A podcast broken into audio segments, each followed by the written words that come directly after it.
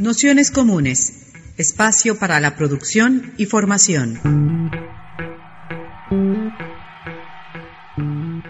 Para más información podéis dirigiros a nuestra web nocionescomunes.wordpress.com y para inscribiros en los cursos podéis escribir a nocionescomunes2010 Os esperamos.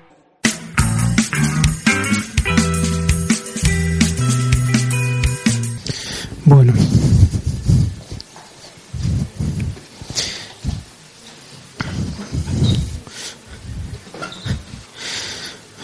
Bueno, vamos a ir comenzando. Eh, antes de antes de empezar, eh, nada, comentar que si recordáis dentro del programa hay una última sesión después de la de Elena Casado, dentro de tres semanas, creo que es, dentro de tres sesiones, que, es una sesión en la que no hay nadie que venga a hacer la, introducción, ¿no? Que sería un día como de recogida del curso, las cosas que nos hayan interesado, cosas por, por donde se podrían continuar en otras, en otras ocasiones, cuestiones que creemos que han podido quedar cojas o que deberían ser mejor explicadas o, o cosas que nos han gustado y que estaría bien profundizar y, y demás, ¿no?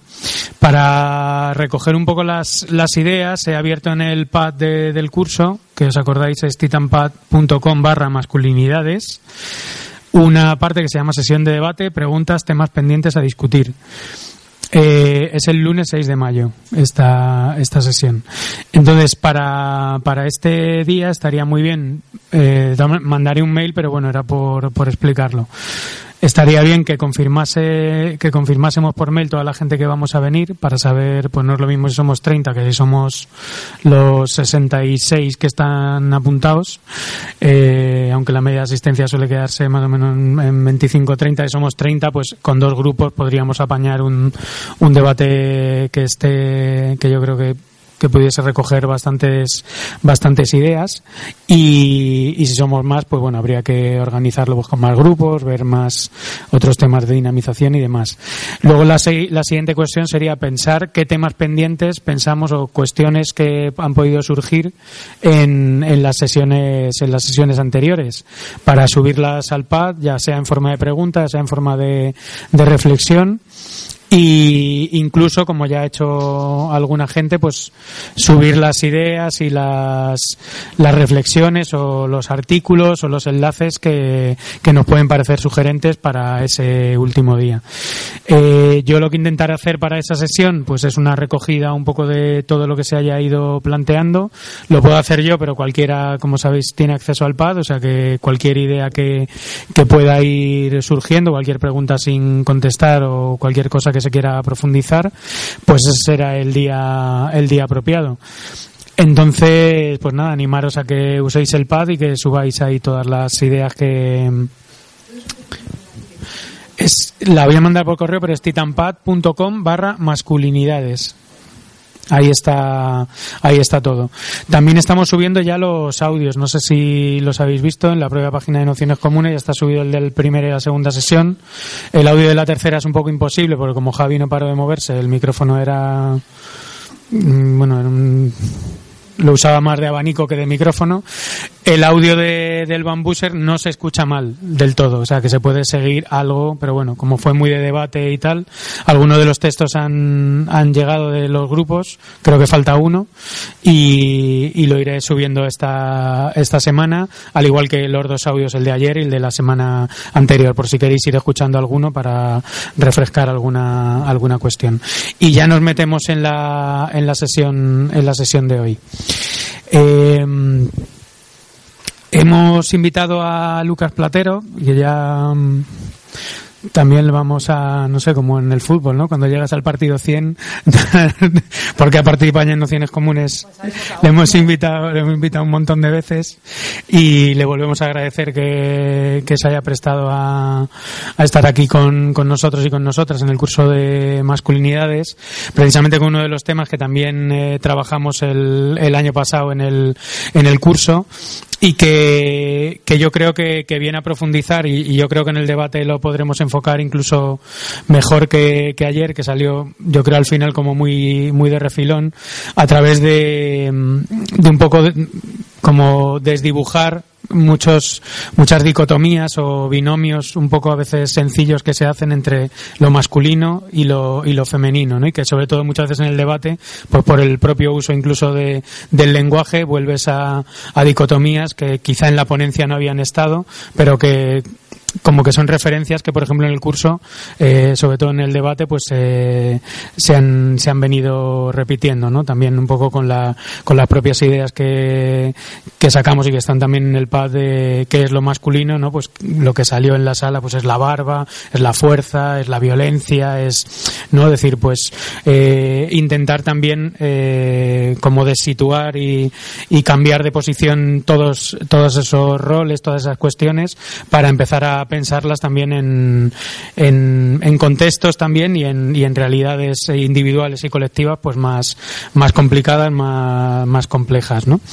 Eh, Lucas Platero, pues bueno, sobre todo una activista eh, desde hace ya muchísimo tiempo y también eh, Caso desgraciadamente raro, un activista que además reflexiona, escribe reflexiones, acumula eh, pensamiento, tradición, líneas de, de, investigación, que además, bueno, pues eh, muchísimas de ellas están, están eh, pues editadas en, en, distintos libros. He traído el de Intersecciones, que es uno de los últimos que acaba de, de salir, precisamente también uno de los temas que, que normalmente tratamos en los cursos de nociones comunes, ¿no? intentando mezclar, ¿no? pues distintos distintas cuestiones étnicas, por ejemplo, bueno, cuestión de los gitanos, cuestiones de identidad sexual, cuestiones también de, clase y es un, una compilación de textos que, desde distintos puntos de vista abordan esa cuestión de la, de la interseccionalidad, ¿no?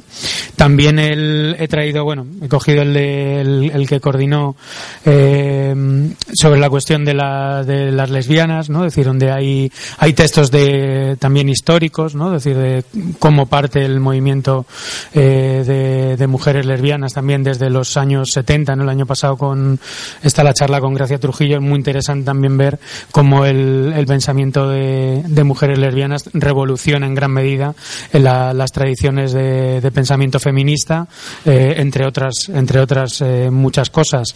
Y también están pues los libros que, reseñamos en el, en el blog y que es un poco también el objeto de la, de la charla de hoy en torno a la cuestión de la masculinidad femenina, lo que tiene que ver con la, la cuestión trans también en el ámbito, en el ámbito educativo, donde, donde Lucas Platero también ha hecho una investigación específica con entrevistas, con trabajo eh, de campo y también con trabajo experiencial como profesor de, secundaria y, y, como, y como investigador.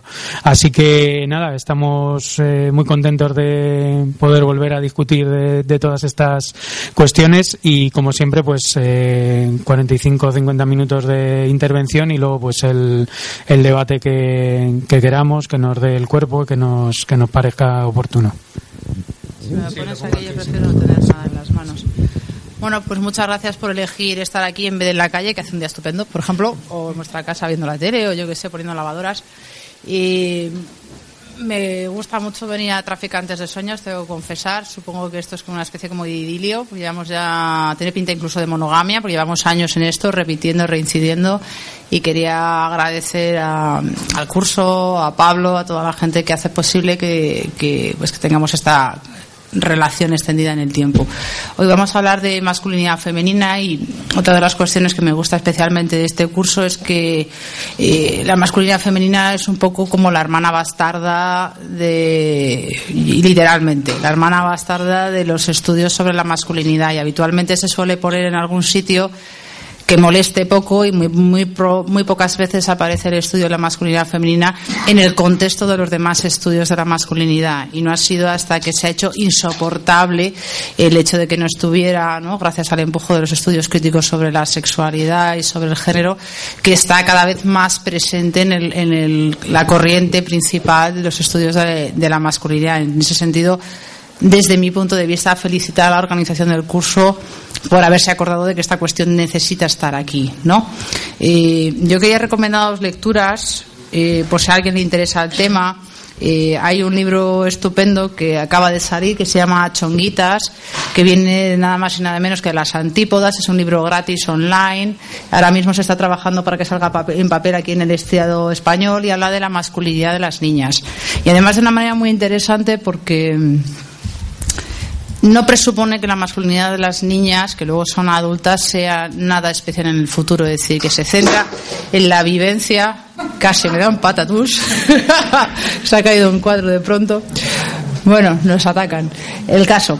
Chonguitas un libro estupendo, está online y digo que es interesante porque no presupone que las personas que han sido chonguitas de niñas van a ser nada en especial en el futuro. Es decir, que no, no es un libro sobre lesbianas adultas ni es un libro sobre transexuales masculinos adultos, sino que es un libro sobre las vivencias de la infancia que tienen las personas alrededor de esa masculinidad. Entonces, casi todos los capítulos tienen un, por no decir todos, una foto de la infancia de la persona que escribe y una historia sobre, sobre esa infancia. Bueno, os invito a leer este porque me parece que acaba de salir y que hay que dar también un empuje a leer cosas que no solo sean producidas en el Estado español. ¿vale? Eh, otra de las lecturas que me parecen importantes es otro libro en castellano que se llama Masculinidades Femeninas de Judith Halberstam, que está publicado hace unos años ya en la editorial Egales que yo creo que es como el ABC o el libro de la introducción sobre este tema que tiene buenas ideas, que además te ayuda a leer otras cosas y que yo creo que Halberstam es, es una obligada lectura si te interesan las cuestiones críticas sobre la sexualidad en el contexto global. ¿no? Eh, si me pasas el primero.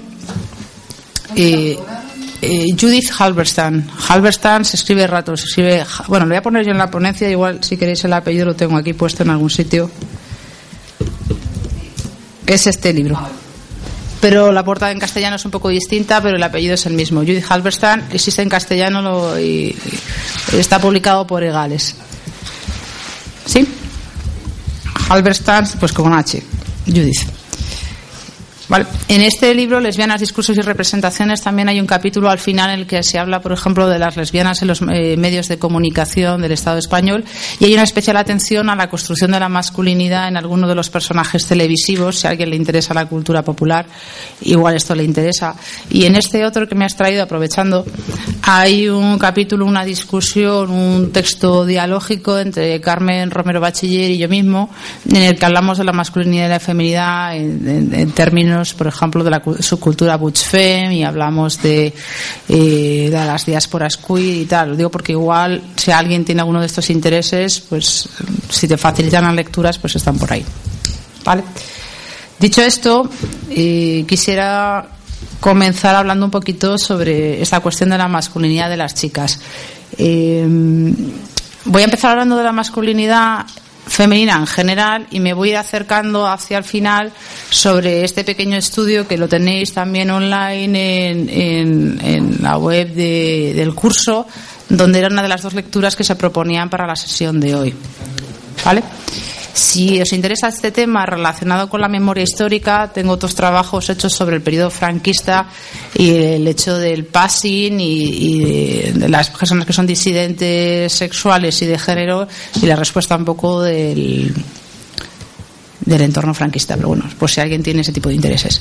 En fin, voy a volver a este tema, ¿vale? La cuestión sería estudiar un poco en general la masculinidad femenina, cuál es el vínculo con la masculinidad en general, y luego irnos acercando a esta cuestión de las chicas masculinas y las estrategias un poco de éxito.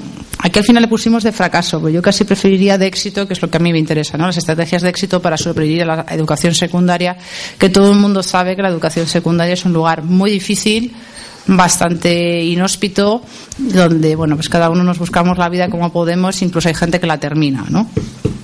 Eh, en conexión con los estudios de la masculinidad que estáis haciendo, yo cogía esta cita porque me parecía interesante eh, esta reflexión sobre la masculinidad. ¿no? Yo digo, en la mayoría de las sociedades la masculinidad es algo que debe ser demostrado, o sea, que no es algo que esté eh, ya dado por hecho en los sujetos. ¿no? no vale con que uno tenga una barba estupenda, unos, unos estupendos bíceps, sino que la masculinidad es un ejercicio de una relación social con el resto que tiene que ser demostrado. Yo digo, es un estatus que debe ser sometido a examen y ser probado constantemente.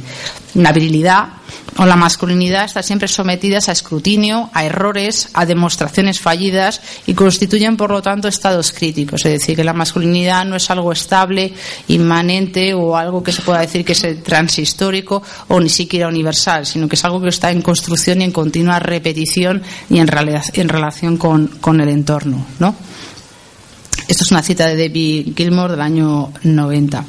Entonces, mi perspectiva para fijarme en las masculinidades femeninas está filtrada por los estudios críticos sobre la sexualidad. Entonces, eh, como tampoco sé cuál es la formación que tiene todo el mundo en este curso, me he puesto aquí una pequeña chuleta para que le pueda ayudar a alguien sobre sobre cuáles son algunas ideas básicas de la teoría queer, ¿vale? Porque yo entiendo que la teoría queer es una de tantas miradas sobre la crítica sobre la sexualidad que nos puede ayudar a pensar sobre las masculinidades femeninas. Por ejemplo, que las, identidades son siempre múltiples. Es decir, que y de hecho yo añado ya a la luz del año 2013 en el que estamos, podríamos incluso afirmar que las identidades son interseccionales. Es decir, que las identidades de las personas van más allá del hecho de ser hombres o mujeres, de qué clase social tenemos, de cómo encarnamos ciertas manifestaciones de los grupos étnicos que se consideran dominantes o exclusivos o excluyentes en nuestro entorno determinado, qué acento tenemos qué edad tenemos, en fin, que somos una amalgama compleja de todas esas situaciones identitarias donde solemos tener la costumbre de mirarlas por separado, ¿no? Como si la edad fuera independiente del género, como si la sexualidad fuera independiente de la clase social, cuando todas estas cosas en realidad siempre están encarnadas en una persona. Si yo miro a Pablo, yo no puedo decir que Pablo es una persona separada del hecho de que él es un hombre, ¿no? De que tiene una barba estupenda, de que lleva gafitas, ¿no? De que vive por aquí por el barrio, de que es padre. Todas estas cosas yo las puedo mirar por separado, pero están encarnadas en el sujeto de Pablo. Yo no le puedo mirar como una persona porque no existe el género separado de la persona. No existe la raza fuera de las personas. Las personas encarnamos todas estas cosas y las encarnamos todas a la vez. No te levantas un día más de raza y otro día te levantas más de sexo y otro más de género. Es decir, todo esto es una amalgama que sucede en ti constantemente, ¿me entendéis? ¿No? Cuando ponemos el ejemplo de sacar la raza de ti, pues no funciona. Lo que sí es cierto es que si un día tomas más el sol tienes la piel de otro color y se puede interpretar no tu grupo étnico o tu acento en función de la piel. Esto sí, hay cosas, o si te adelgazas, o si empiezas a ir al gimnasio, si te pegas dos años de testosterona, tu cuerpo sufre cambios, ¿no? Pero eso siempre es en el contexto de quién tú eres y una amalgama de relaciones y de interpretaciones, ¿no? Pablo va por la calle y si va por Londres, alguien le puede mirar e interpretar que él es latinoamericano, puede pensar que es de Londres de toda la vida, o puede pensar que es pakistaní. Todo esto es interpretativo, con lo cual nos damos cuenta que no solamente las identidades sino que son múltiples, sino que también son construidas. Es decir, incluso el color de la piel es interpretativo, la edad es interpretativa, ¿no? Es decir, yo en un contexto de gente más joven puedo parecer más mayor, pero en un contexto de gente más mayor parezco más joven. Casi siempre que digo que tengo 42 años, todo el mundo dice, pues qué bien te conservas, ¿no? Y sin embargo, en el, lado de otra persona que parezca más joven que yo, pues yo pareceré más mayor. ¿Me explico? O sea que en ese sentido las identidades son construidas porque ¿qué significa tener 42 años?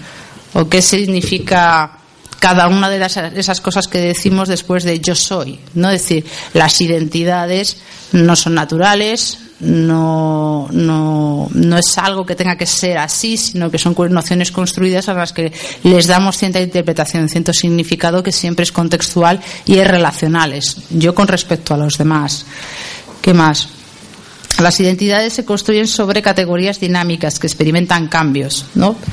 Si tú te fijas en la noción de mujer que tenemos en la actualidad y tú te fijas en la noción de mujer que tiene tu madre y tu abuela, en la supuesta situación en la que tú pudieras tener un diálogo eh, con ellas sobre esto, te darías cuenta que algo que pensamos que es tan natural, en realidad contiene muchísimas ideas que hemos ido construyendo a lo largo del tiempo si miras a la persona que tienes al lado, a una mujer que esté cerca de ti en la sala en este momento, alguien como tu bisabuela o tu abuela podría pensar que está medio travestida. Es decir, que incluso las prendas de ropa que utilizamos manifiestan ideas distintas sobre cuál es el rol social que jugamos en esta sociedad. Por ejemplo. Lo digo porque la ropa es una cosa pues que manifiesta identidad, que manifiesta clase social, que muestra ideas políticas. En fin, que la ropa nunca es accesoria y nunca nos hemos puesto cualquier cosa. Siempre nos hemos puesto algo que estaba en tu armario que tú has elegido de alguna manera, ¿no? ¿Qué más? Eh, normalmente pensamos en la homosexualidad o la heterosexualidad en términos de monosexualidad, es decir, que solamente se nos ocurre pensar que la gente puede ser una cosa u otra, tanto para la sexualidad como para la identidad de género. Es decir, que algo le pasa a nuestra manera de mirar el mundo como que estamos predeterminados a funcionar dentro de ciertas categorías, ¿no? Y nos produce bastante ansiedad no saber dónde se posicionan las personas que conocemos, ¿no? A veces conoces a alguien y tienes la urgente necesidad de saber si es hetero. Porque de alguna manera esa información te está resultando tremendamente eh, importante.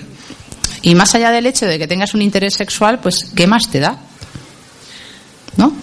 O tienes necesidad de saber cuánto gana alguien, o tienes necesidad de saber en qué trabaja, o tienes una necesidad imperiosa de saber si es un hombre o una mujer, si es que tienes dudas. ¿De dónde sale ese ansia social? ¿Esto hemos nacido con ello? Pues evidentemente hemos, nos hemos educado en esto, ¿no?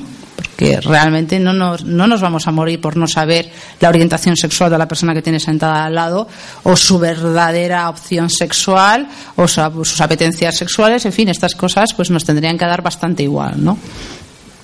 Y entre otras cuestiones importantes de la teoría queer es que es una, una teoría que está hecha de una amalgama de conocimientos que vienen de, de diferentes disciplinas, ¿vale? Esto lo he hecho un poco para, he contado esto para tener una tabula rasa desde la cual partir todos juntos o por lo menos demostrar de dónde salgo yo para hablar de esta cuestión de, la masculinidad femenina, ¿vale? Hasta aquí me ha salido todo el mundo yo creo que bastante bien, ¿no? Fenómeno. Entonces, aquí tenéis la portada en inglés del libro de masculinidades femeninas que es el texto clásico que os he nombrado antes de Judith Halberstam donde ella habla mucho de no solamente de la noción de masculinidad femenina sino de cómo, cómo se construye a lo largo del tiempo en la historia del siglo XIX y XX y pone algunos ejemplos de casos conocidos en su contexto histórico ¿vale? Eh, casi yo más la voy a utilizar no solamente como referencia bibliográfica, incluso para que veáis la imagen de qué está hablando Judith Halberstam cuando habla de la masculinidad femenina, de cierta actitud, ¿no? De cierta actitud en el espacio y cierta comprensión que hacemos los demás de estas imágenes que vemos, ¿no? De una demostración de fuerza, de cierta actitud a lo mejor desafiante, de cierta posición fuerte en el mundo, ¿no? Y en realidad Aquí yo lo que quiero hablar es de las rupturas de, lo que supone ser hombres y mujeres frente a qué es, qué es esto de comportarse en el mundo de maneras masculinas o femeninas, que te gusten los chicos, las chicas o ambas cosas, o cuál es, cuál es tu posición en el mundo con respecto a los demás. Es decir, que la masculinidad femenina muchas veces la gente la percibe como una amenaza o como algo que produce deseo por esta desidentificación precisamente de sexo, género, orientación sexual, ¿no? Vamos a avanzar un poco en estas ideas y para mí ahora mismo voy a hablar de manera general de la masculinidad femenina, es decir, que me lo voy a plantear como cualquier persona que es diagnosticada en el nacimiento como mujer, independientemente de cuál sea su orientación sexual o su manera de estar en el mundo. Podríamos utilizar términos como mujeres butch, y pensar que butch es un anglicismo que en España además durante mucho tiempo se ha hecho afrancesado, butch femme, por ejemplo, para hablar de la subcultura lésbica, eh, de lo femenino y masculino, ¿no? Como una situación, eh, como una posición determinada del deseo, ¿no? de la masculinidad y feminidad que construye ciertas formas de, de relación, de ciertas formas de, de ligoteo, ¿vale? También es verdad que hay muchas relaciones que son butch-butch o fem-fem, ¿vale? Incluso tríos, lo estoy diciendo como si fueran solo dos. Eh, osas, también hay gente que está reclamando el término osas para hablar eh, de tener carnes, ¿no? Tener su peso y tener un cuerpo rondo, que podríamos decir de manera simpática, ¿no? Eh, de hombres transexuales en un momento dado que han podido encarnar una infancia ¿no? de chicas masculinas. En el contexto del extranjero se habla de dos espíritus, de personas andróginas. Eh, en el contexto anglosajón se habla de gender fuckers o gender queers o gente que tiene dos géneros, gente que practica el drag queen, es decir, gente que le gusta la parodia y le gusta la teatralización exagerada divertida y en un momento dado canalla de la, de la masculinidad.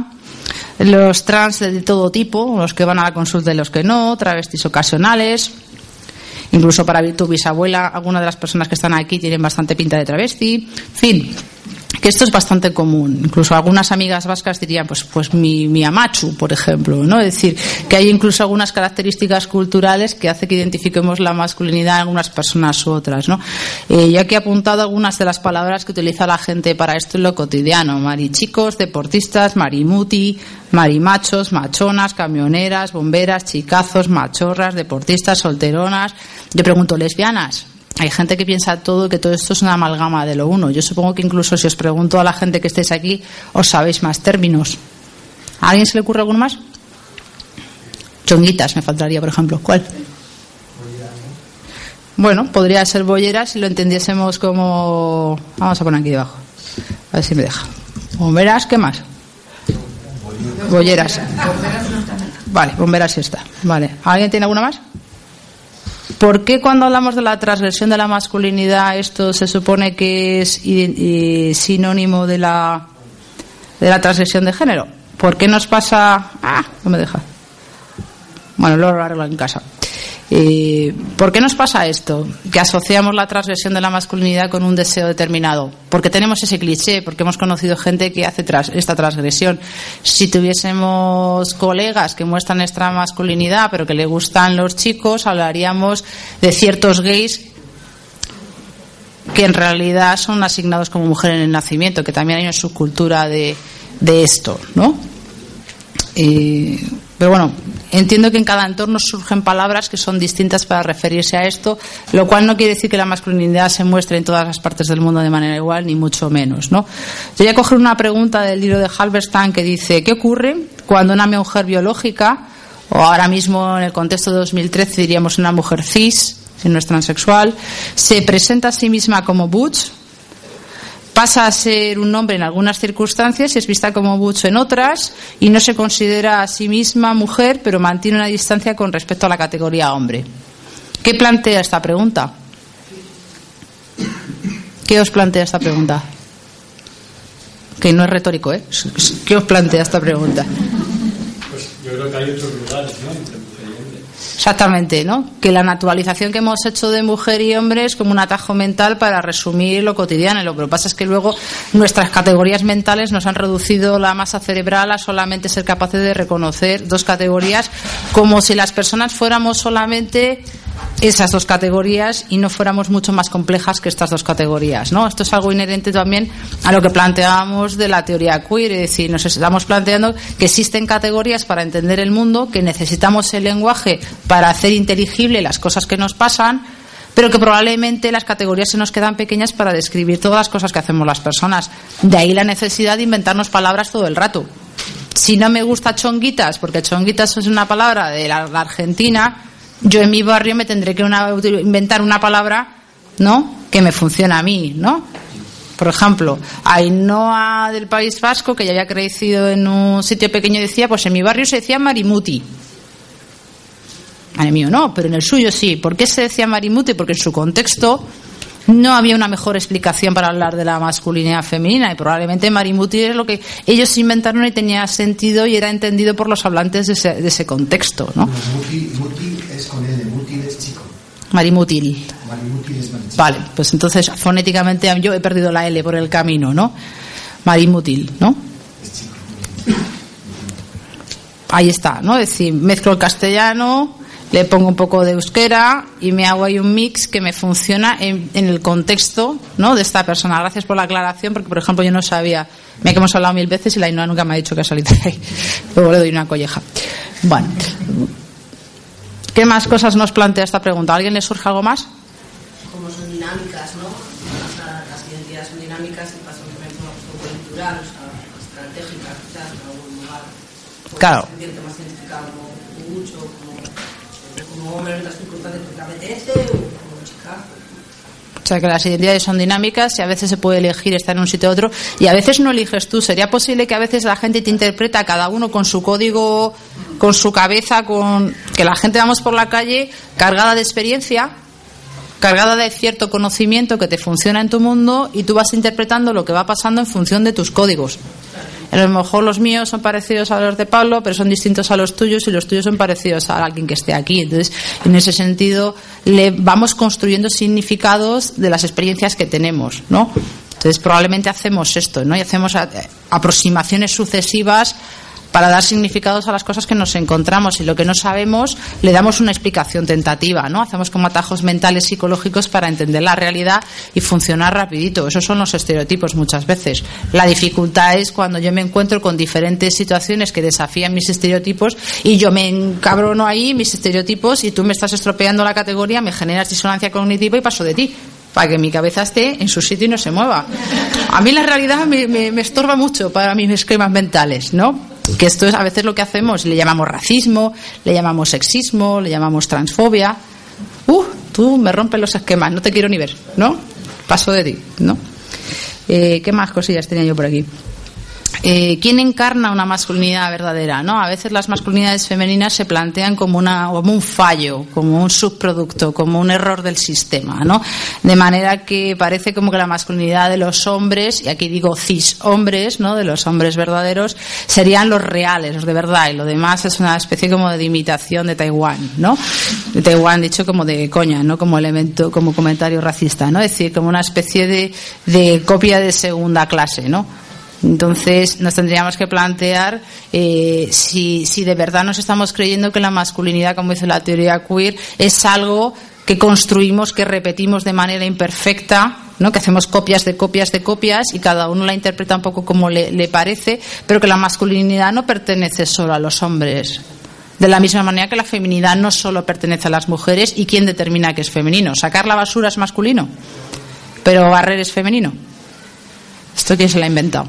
Tontería es esta, ¿no? Es decir, que algo hacemos con, con estos significados como para situar en algún sitio de la periferia la, la, masculinidad femenina o el estudio de, lo mucho, de, la, de, de la masculinidad. Aquí sobre cómo, cómo hacemos estas copias imperfectas, yo os planteaba una pregunta provocadora, ¿no? Digo, en esta sociedad es sorprendentemente fácil no parecer una mujer. ¿Por qué es la feminidad tan susceptible de ser representada o encarnada? Y ahí os pongo un ejemplo. Dígase, por ejemplo, que mañana es carnaval. ¿Cuál sería una manera de disfrazarse automática que mucha gente, todo el mundo alguna vez, todos los hombres, eh, cis hombres alguna vez han hecho en su vida porque han necesitado reírse de esta cuestión, ¿no? Pues vestirse de mujer, ¿no? Es decir, nadie se plantea que porque tu padre se vista de mujer un día de carnaval, que le parece muy divertido, o se ponga algo en la cabeza y empiece a actuar de manera manerada, esto sea una verdadera transgresión de las normas, sino que está jugando a algo, ¿vale? Eh, mientras que la masculinidad parece resistirse a la imitación.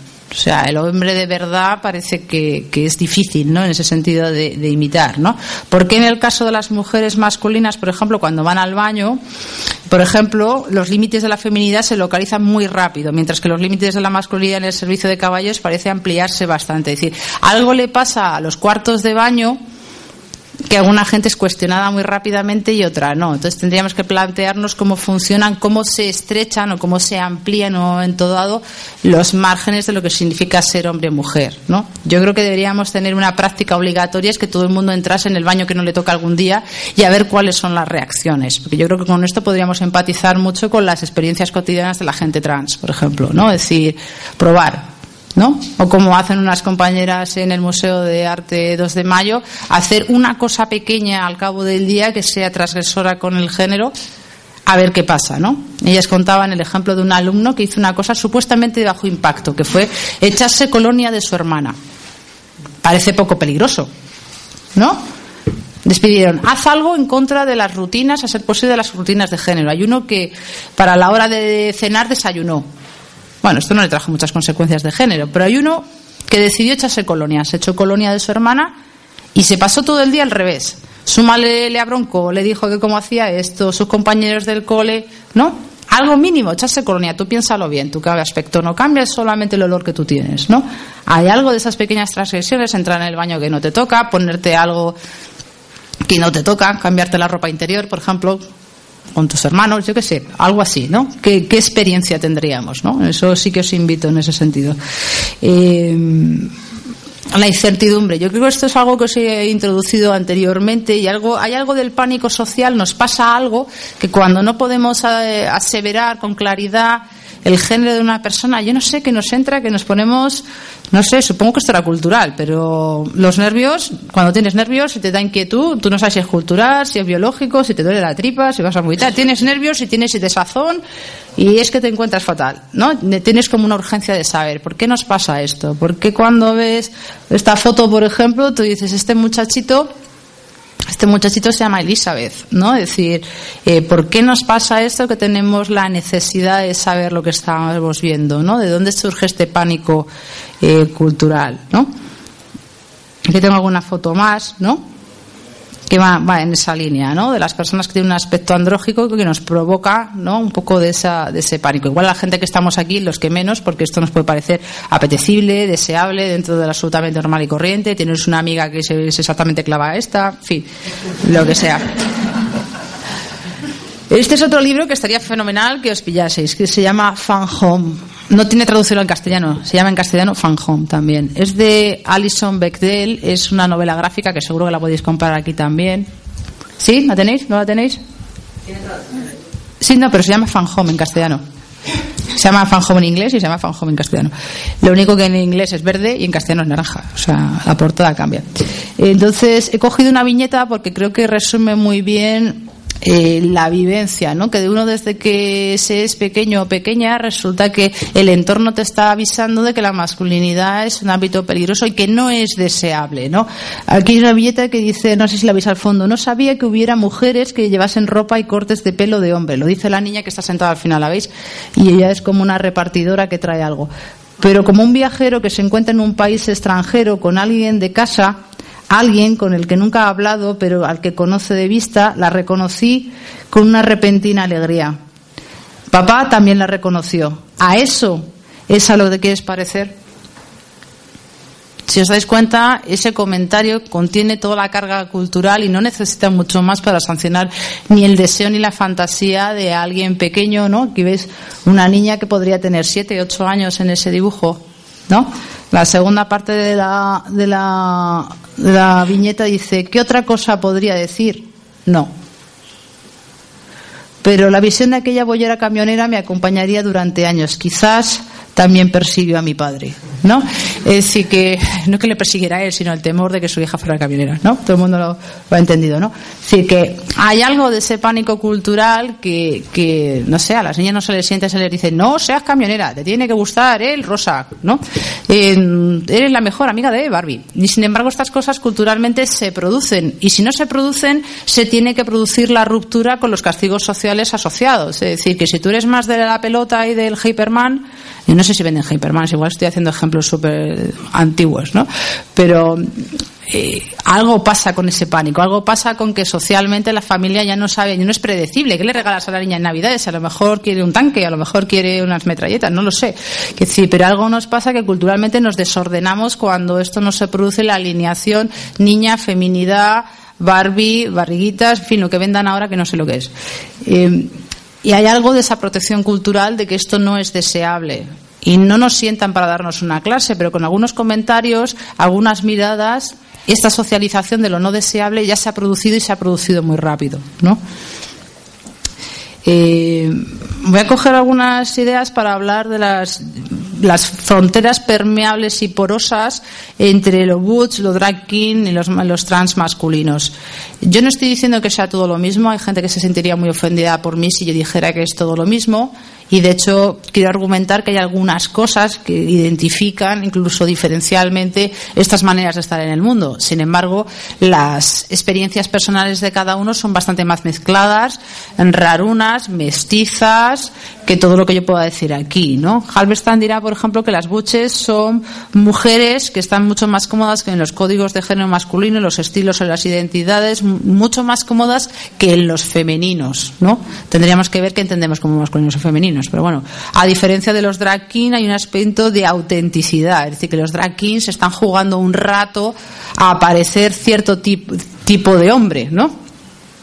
Y yo recuerdo, por ejemplo, los talleres drag king que hacían el colectivo Orgía y jugaban con el, drag king, pero en el contexto del franquismo. Y nos ponían unas películas de Fred Holanda tremendas, os podéis imaginar, las que hacían de suecas y los que hacían de drag kings nos salían ahí pues unos estereotipazos tremendos. ¿no? O sea que incluso puedes dislocar la edad, el momento histórico para interpretar cierto tipo de masculinidades, lo cual le da todavía más aspecto de, de, de encarnación de la pantomima o de lo, de lo teatral en ese sentido, ¿no? Pero en cualquier caso, hay algo de lo butch que parece mucho más auténtico porque no es una fase y no estás disfrazado, mientras que el hecho de lo king es algo que todas las personas que estamos aquí, incluidos los cis hombres, podríamos jugar a disfrazarnos de cierto tipo de hombre, ¿no? Y jugar con esa construcción de lo que supone ser un hombre. Ah, ¿Qué más? Los drag kings utilizan la distancia entre el sexo y el género de una manera performativa. ¿No? que está impregnada de lo camp. ¿Habéis hablado de lo camp en otros, otros días? Lo camp sería cierta construcción de, de la feminidad masculina, es decir, de la pluma, de las flores, de los estampados, de, ¿Me seguís? Lo camp es un término anglosajón, pero que se refiere a esa feminidad de los hombres en un momento dado y que si ponéis camp, eh, masculinidad camp en Google vais a ver muchísimas imágenes, ¿no? O de la ironía. Creo que los drag kings tienen una posición muy fuerte a la hora de jugar con la ironía y jugar con los roles de género para, para cuestionar la naturalización de los mismos, ¿no? Es decir, cómo vamos en el metro y cómo te toque el, el maromo profesional al lado, es que no tienes sitio para sentarse por mucho que tú también seas un hombre cis, es que no te deja ni respirar, ¿no? Que abre los hombros y es que te tienes que poner así, que no cabes, ¿no? O, en fin, performatividades, ¿no? O como las chicas boots podrían identificarse como gente que está cómoda con su identidad de género, aunque su identidad de género sea tan, tan, tan curiosa como esta, ¿no? Mientras que algunos chicos trans, pues se tiene que se enfrentan a algún tipo de disonancia, ¿qué pasa con, con el sexo que me asignaron en el nacimiento? ¿Qué pasa con cómo me siento frente al cuerpo y cómo los demás perciben mi cuerpo? Para algunas personas el passing es importante, que no se te note que en realidad eres mujer en el nacimiento consumo o no de hormonas, incluso cirugías para alcanzar cierto aspecto y cierta identidad que desean, mientras que las mujeres butch pues no necesariamente están en este lugar. También nos podríamos plantear que hay gente que transiciona de lo butch a la masculinidad femenina, pero no es el caso de todo el mundo, ¿no? Eh, yo creo que cuando hablamos, o yo mismo alguna vez cuando he hablado de esta cuestión de la masculinidad femenina y he terminado hablando de lo trans, sin querer o, incluso alguna vez queriendo, no lo sé. He, debido, he, podido hablar de esto como si fuera un continuo, como si el continuum de la masculinidad empezase por las mujeres heterosexuales, pero que son masculinas, pasaran por las lesbianas masculinas y bolleras camioneras y terminaran en la masculinidad que tienen los chicos trans independientemente de que sean gays o, o, o heteros, ¿no?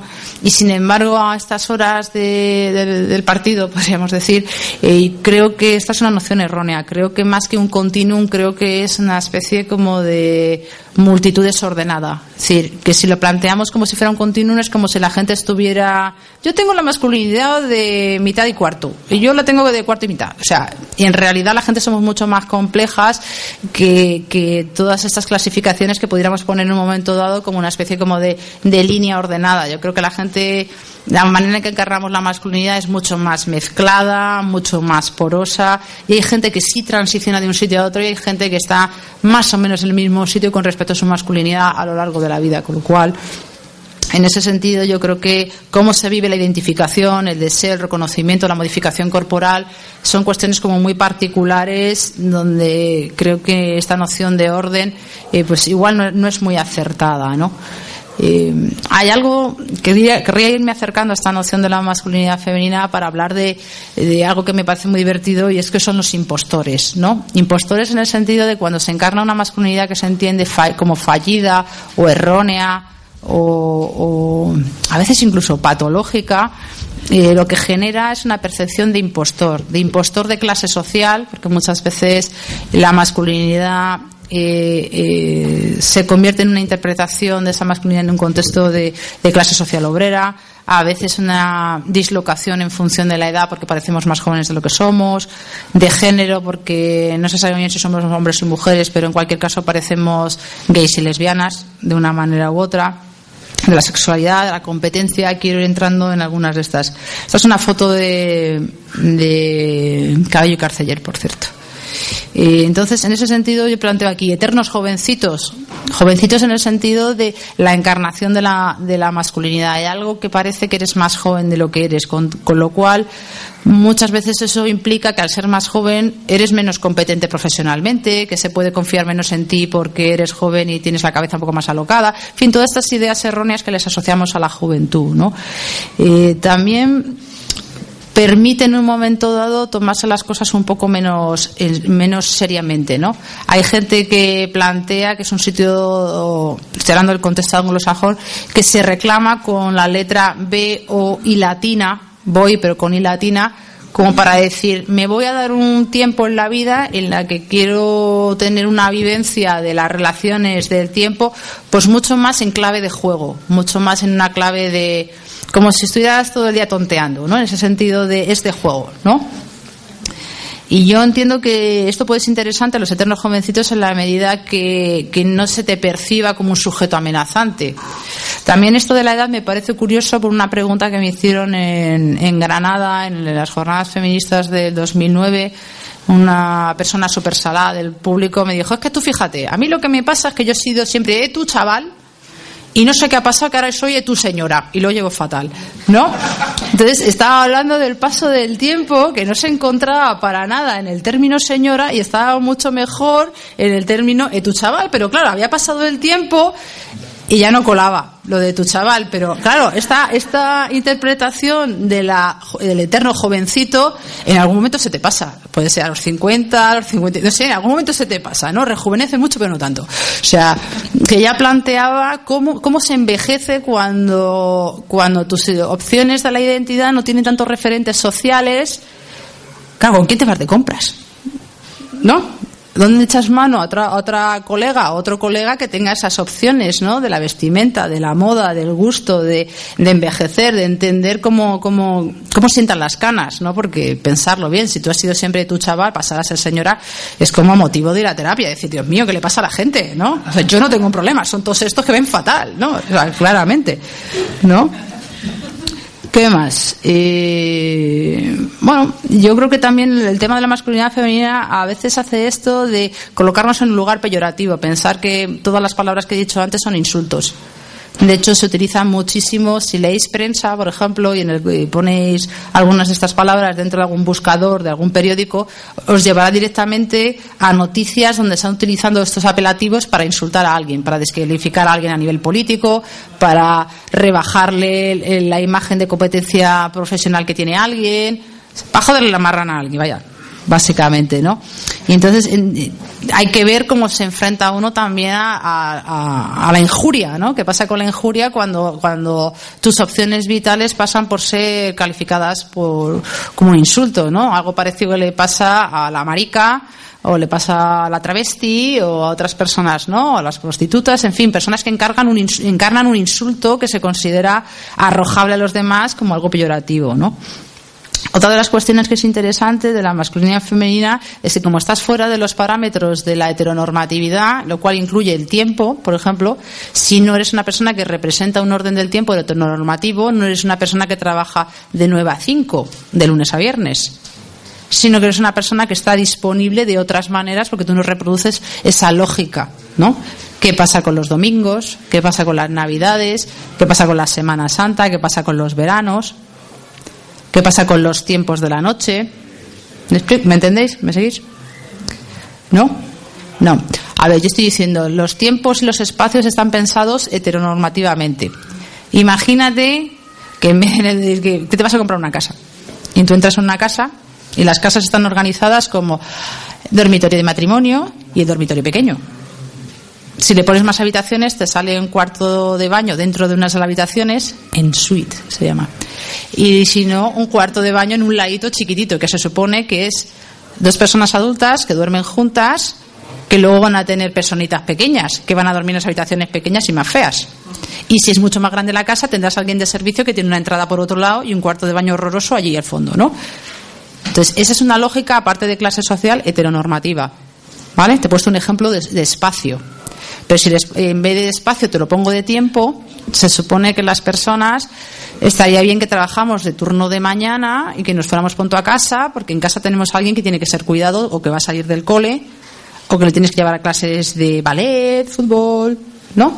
Y que necesitamos la tarde para, para, para pasarla con esas personas que suelen ser personas que necesitan cuidado, ¿no? Y necesitamos el fin de semana y, claro, cuando la gente se sale de las lógicas heteronormativas, tu manejo del tiempo y del espacio es otro, ¿no?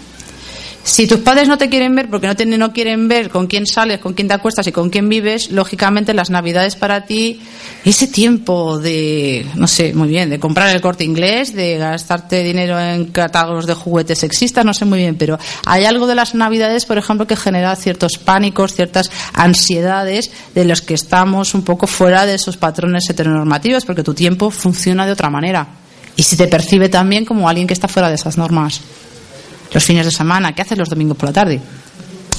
Pues es un momento estupendo como puede ser un momento de agobiarse, ¿no? ¿Me seguís? Porque los domingos por la tarde todo el mundo sabe que los hombres van al fútbol y en realidad van de putas. O de travestis, ¿no?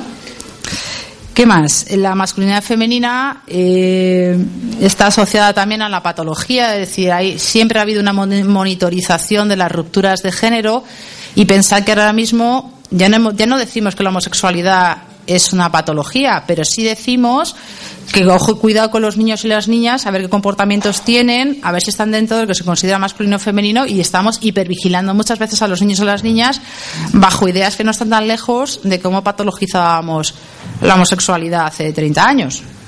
¿Me seguís? ¿No? Eh, ¿Qué más? ¿Qué tal voy de tiempo? ¿Voy bien? ¿O se me está echando la hora? 40 minutos, madre mía. Eh, bueno, yo pongo aquí siempre bajo sospecha, ¿no? Porque se nos percibe como personas desajustadas, patológicas en un momento dado. Se puede pensar que no somos igualmente competentes en el trabajo porque como estamos fuera de estas normas, vete a saber lo que hacemos. Porque porque parecemos jóvenes y la gente joven ya se sabe que es un poco alocada, ¿no? Se supone. Eh, y a veces hay esta sensación como de extrañeza, de no pertenencia, ¿no? Que a veces no es que tanto que la tengas tú como que los demás la proyectan sobre ti, con lo cual te la hacen sentir a través de lo que piensan de ti, ¿no? En todo dado, ¿no? ¿Qué más? Las experiencias drag king. ¿Algunos de vosotros habéis participado en algún taller drag king? ¿No? Esto urge, ¿eh? apúntatelo, Pablo, esto urge, es muy importante. Eh, drag king, drag queen, porque cuando tú encarnas un personaje, y esto lo recomiendo mucho también a los chicos cis, eh, porque jugar a ser otro hombre. Ah, chicos cis, chicos trans, chicos cis. Estoy poniendo los antónimos. Eh, las personas trans estarían dentro de un paraguas de personas que, de alguna manera, no hay una coherencia entre el sexo asignado en el nacimiento y tus opciones personales de género en el momento actual o en algún momento de tu vida, frente a las personas cis, donde se alinean perfectamente a yo nací chico, me siento chico y soy un chico y mira qué bien. Sí, pasa que bio nos hemos dado cuenta que bio bio ni los yogures bio son bio. Y bio bio somos todos biológicos, ¿no? No hay nadie que sea, hola, eres artificial. ¿No? Sé. Cis significa, eh, trans significa al otro lado y cis significa al mismo lado. Cis, C-I-S, cis, como C-I-S, cis. ¿Vale? Cis es el antónimo de trans. Sin más, ¿vale? Pues me parece ser pregunta hace dos horas, que lo he dicho como 400 millones de veces. Lo siento, yo como estáis aquí en este curso tan bueno, digo, este- esta gente se lo sabe todo ya.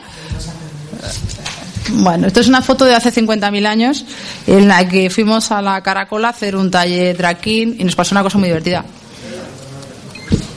Y es que a la puerta no nos dejaron entrar. Al que está de la gorra y con la barba, a mí y al pequeño, no nos dejaron entrar porque nos dijeron, es una fiesta solo para chicas. Y me lo decía una persona que le salía el pelo por aquí, por la camisa. Con un bigotón que vamos, ni, ni, ni, ni los de Spantustea de YMCA, ¿sabes? El bigotón es así, ni ese. Yo decía, pero vamos a ver cómo es una fiesta de chicas. Aquí hay un taller drag king, venimos al taller drag king. ¿Qué, qué, qué hago? Me bajo los pantalones, nos bajamos todo el mundo los pantalones para que compruebes que hay algo que tú puedas reconocer ahí.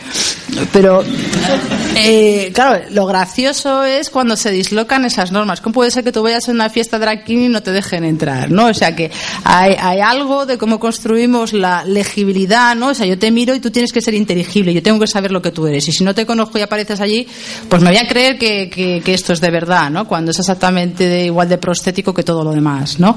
Entonces, en ese sentido, las experiencias tracking son muy interesantes porque incluso para los hombres cis, alguno de vosotros que estaréis por aquí seréis hombres cis, eh, encargar otro hombre, jugar un rato a ser otro hombre, utilizar las prótesis, ¿no? Los bigotes, los pelos, ponerte más pelos, quitarte pelos, en fin, hacer algo con, las, con los, los atributos masculinos, te das cuenta que esto es, esto, esto es, son, son cosas que nos ponemos y nos quitamos, ¿no?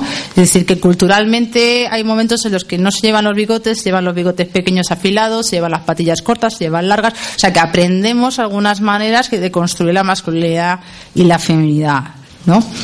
La masculinidad femenina también construye cierto espacio de deseo, es decir, que hay mucha gente que la masculinidad femenina le pone, le excita, le parece un lugar estupendo para ligar, para follar, para para follar además en, relación con otras personas, porque lo tuyo puede ser que te gusten las personas masculinas o que te gusten las personas femeninas o que te gusten ambas, que estés dentro de la subcultura eh, butch femme o que estés dentro de cierta subcultura gay, porque a ti lo que te ponen son los chicos gays que tienen relaciones con personas masculinas como tú en un momento dado, ¿no? Por eso pongo los espacios, los espacios trans que generan ciertas dinámicas homoeróticas o el espacio del bondage, dominación, sadomasoquismo, BDSM, donde hay ciertos espacios de juego que tienen que ver con esta ruptura de géneros. Que hay gente que precisamente esto le pone más o al mismo tiempo que otras cosas, ¿no?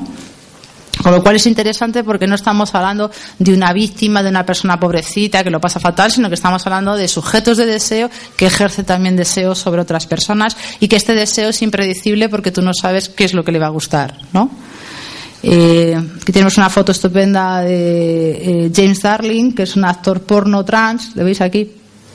Con otro chico, ¿no? Y es justamente esta homoerótica la que os estoy planteando, es decir, no todos los cuerpos que muestran cierta masculinidad los tenemos que encontrar en la diada Butch Femme, sino que los podemos encontrar también en espacios donde se puede jugar incluso a cosas como Daddy Boys, que son juegos de edad, donde alguien ejerce una edad mayor que otro alguien que ejerce una edad más pequeña, incluso cuando la edad es inventada, no tiene que ser una edad real. Es decir, la actitud de cuidar a otro es una actitud no necesariamente una edad, lo digo porque puede ser una edad real de diferencia de edad, pero puede ser una edad fingida porque puede ser un juego. ¿Sí? ¿Seguir? ¿Qué más? Esto ya lo conocéis más, las diadas Butch Femme, que son un espacio de deseo entre masculinidad y femenidad, y tenéis a la izquierda personajes de Gran Hermano, estos sonarán, sí, Raquel Morillas y la otra no me acuerdo cómo se llama, Noemí, Noemí algo, Noemí, sí. Y a la derecha tenéis en Parpinada y Cristina Garayzábal. Y esta es una foto estupenda de internet, que me la guardaba, me gusta mucho, de Butch Femme, ¿no? que yo creo que, que muestra este rollo, ¿no? De la, del deseo, de la construcción de cierta masculinidad feminidad que es, que es poco blando, ¿no? Y esto los veo poco, poco blanditos, ¿no? Entonces aquí os pongo una foto clásica, no sé si sonará, Katie Lan, una cantante canadiense que en un momento dado en los 90 fue un escandalazo porque salió, esta es Cindy Crawford. ¿Cindy Crawford os suena? Bueno, imaginaros, es famosa, es igual. Es una que es famosa, imaginaros que la conocéis, ¿vale? Eh, y salieron una, en una fotaca así en una revista de moda y hacían como que Cindy, Cindy Crawford le afeitaba a, a Katie Land y fue todo un escandalazo porque era una escena como como medio guarrilla, ¿no? Medio sucia, medio de fantasía sexual, cuando no tiene nada que afeitar. Es decir, a Katie Land, por, muy, por mucho que mida casi dos metros, no tiene pelo en la cara, que yo sepa, ¿no? Entonces, eh, planteo esta foto así en plan sexy porque la diada Butch Femme tiene esto, tiene una construcción del deseo, de atracción, ¿no? Que ha sido fuertemente criticada porque hay gente que dice, es que esto reproduce, está reproduciendo la heterosexualidad, es una copia imperfecta de la heterosexualidad y claro, desde dentro la gente contesta, y bueno, ¿Qué le pasa a tu cabeza que todo lo que tú ves lo tienes que encajar dentro de la heterosexualidad? Déjanos en paz. Que decir que cada uno construye el deseo como le parece y esta es una expresión legítima del deseo, ¿no? Ha sido criticada también porque presupone que la, la, persona más femenina está, está viviendo cierta forma de violencia o de masculinidad mal ejercida de la otra parte considerada más masculina, cuando vete a saber lo que pasa en la casa de cada cual. Es decir, que eh, esto pues es una, es una crítica que muchas veces está basada en cierta percepción de clase social y de, que la gente de clase obrera parece que es más tiene relaciones más sexistas que la gente que está en otra clase social y esto en realidad es un sesgo un poco clasista, ¿no? y por otra parte eh, desprovee a las chicas fem de la fuerza que la feminidad encarnada como hipérbole puede tener. Y os remito, por ejemplo, al texto que escribíamos Carmen Romero Bachiller y yo cuando hablábamos de la potencia de la feminidad cuando tú la eliges, o os remito a los libros de Ichi Arsiga cuando ya está hablando del devenir perra. ¿no? Es decir, de las mujeres que están ejerciendo una, una, perdón, una feminidad fuerte y se reclaman desde posturas muy fuertes dentro de esa feminidad, no como damiselas que les tenga que venir a rescatar nadie. Yo me imagino más a las feminidades que, que, dibuja y que entrevista de Chiarsiga como, como, como vengas a rescatar, te pego, ¿sabes? que se bastan y se sirven ellas solas para perderse y meterse en líos y salirse ellas solas, ¿no? Que para nada es una visión de las mujeres como una víctima pobrecita, damisela que hay que ir a rescatar de ninguna de las maneras, ¿no? Después algunas fotos más. Estas son de fotos sobre la, la diada Butch Femme, pero en el contexto de la publicidad. Es decir, que hay un salto de la subcultura lésbica a la representación en los medios de comunicación. Mercedes-Benz, Kenar, que no sé qué marca es esta, es todo prensa en España, ¿eh? Y la otra es Campari, ¿no? Es decir, que es una manera muy reconocible de representar cierto tipo de, lesbianismo que encaja bien con la prensa, ¿no? Esta, como veis, es una foto de sí misma desdoblada, ¿no? Que este tipo de foto ha sido repetida mil veces. Hay una foto de helados en España con una actriz española, que ahora no me acuerdo, que hace justo lo mismo. Estos que son de chocolate duro por fuente y por dentro son como de vainilla, pues hay una foto de una actriz española que es exactamente igual que esta. O sea, que son imágenes que se repiten, se repiten, cada dos o tres años se vuelve a reinterpretar esa foto, ¿no? Es que son como imágenes recurrentes que moldean nuestra manera de comprender la masculinidad incluso. De hecho, yo tengo algún estudio sobre, sobre estas imágenes y siempre hay una rubia y una morena.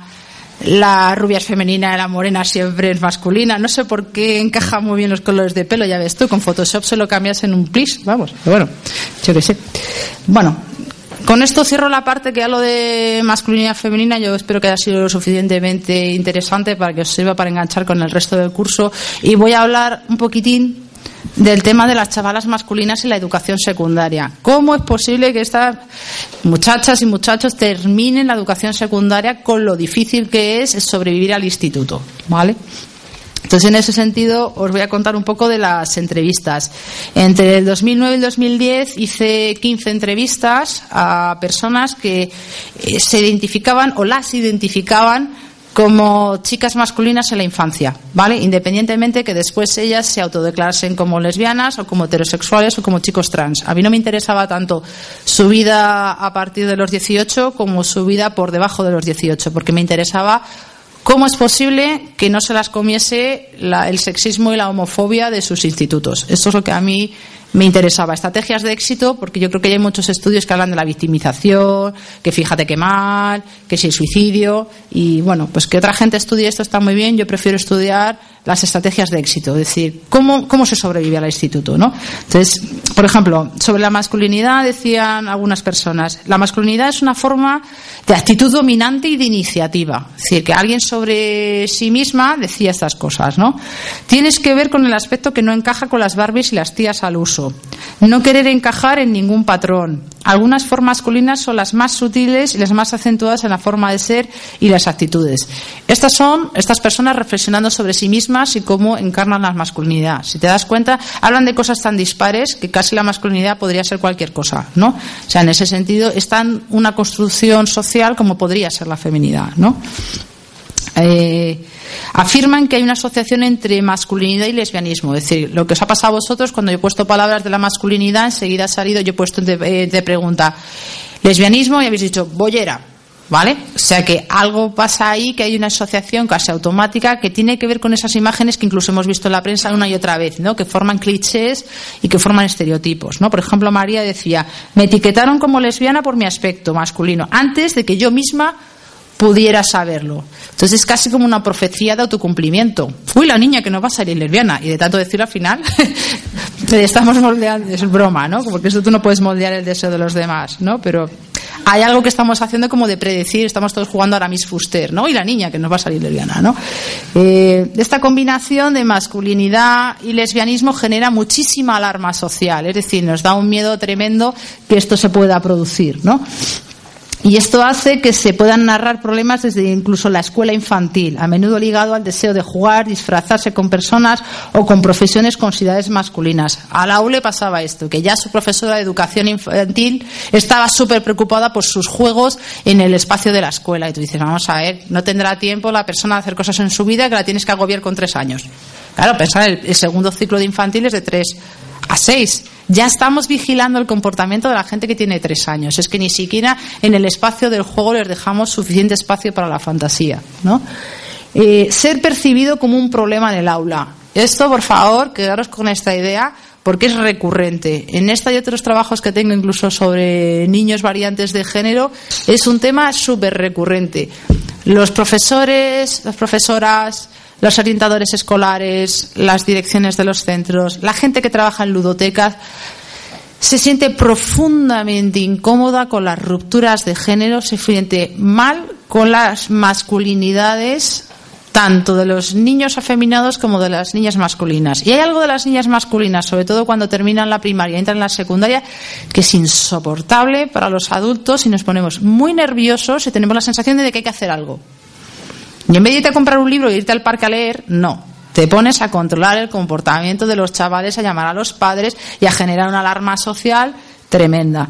Y además etiquetamos a los chavales y les convertimos en un problema. Hay profesores y profesoras que dicen que la masculinidad femenina rompe la disciplina del aula, rompe la dinámica del aula, rompe el ritmo de aprendizaje.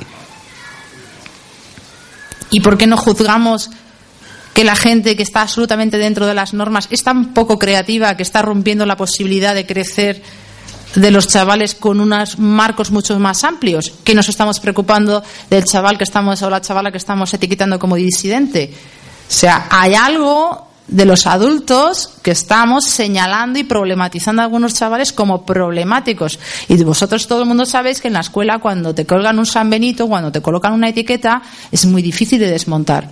Y la arrastras todo el tiempo, de, de manera que incluso te cambias de cole y la etiqueta salta contigo porque está en tus papeles, porque se lo dicen unos profesores a otros, porque coges el teléfono y se lo cuentas al siguiente profesor. Y arrastramos una etiqueta y una mirada determinada sobre los chavales. Y esto me parece extremadamente grave, porque nos tendríamos que plantear con un espejito en la mano, espejito, espejito, ¿dónde he metido la pata yo hoy? Y si eres profe, probablemente un par de veces. Que sí, que.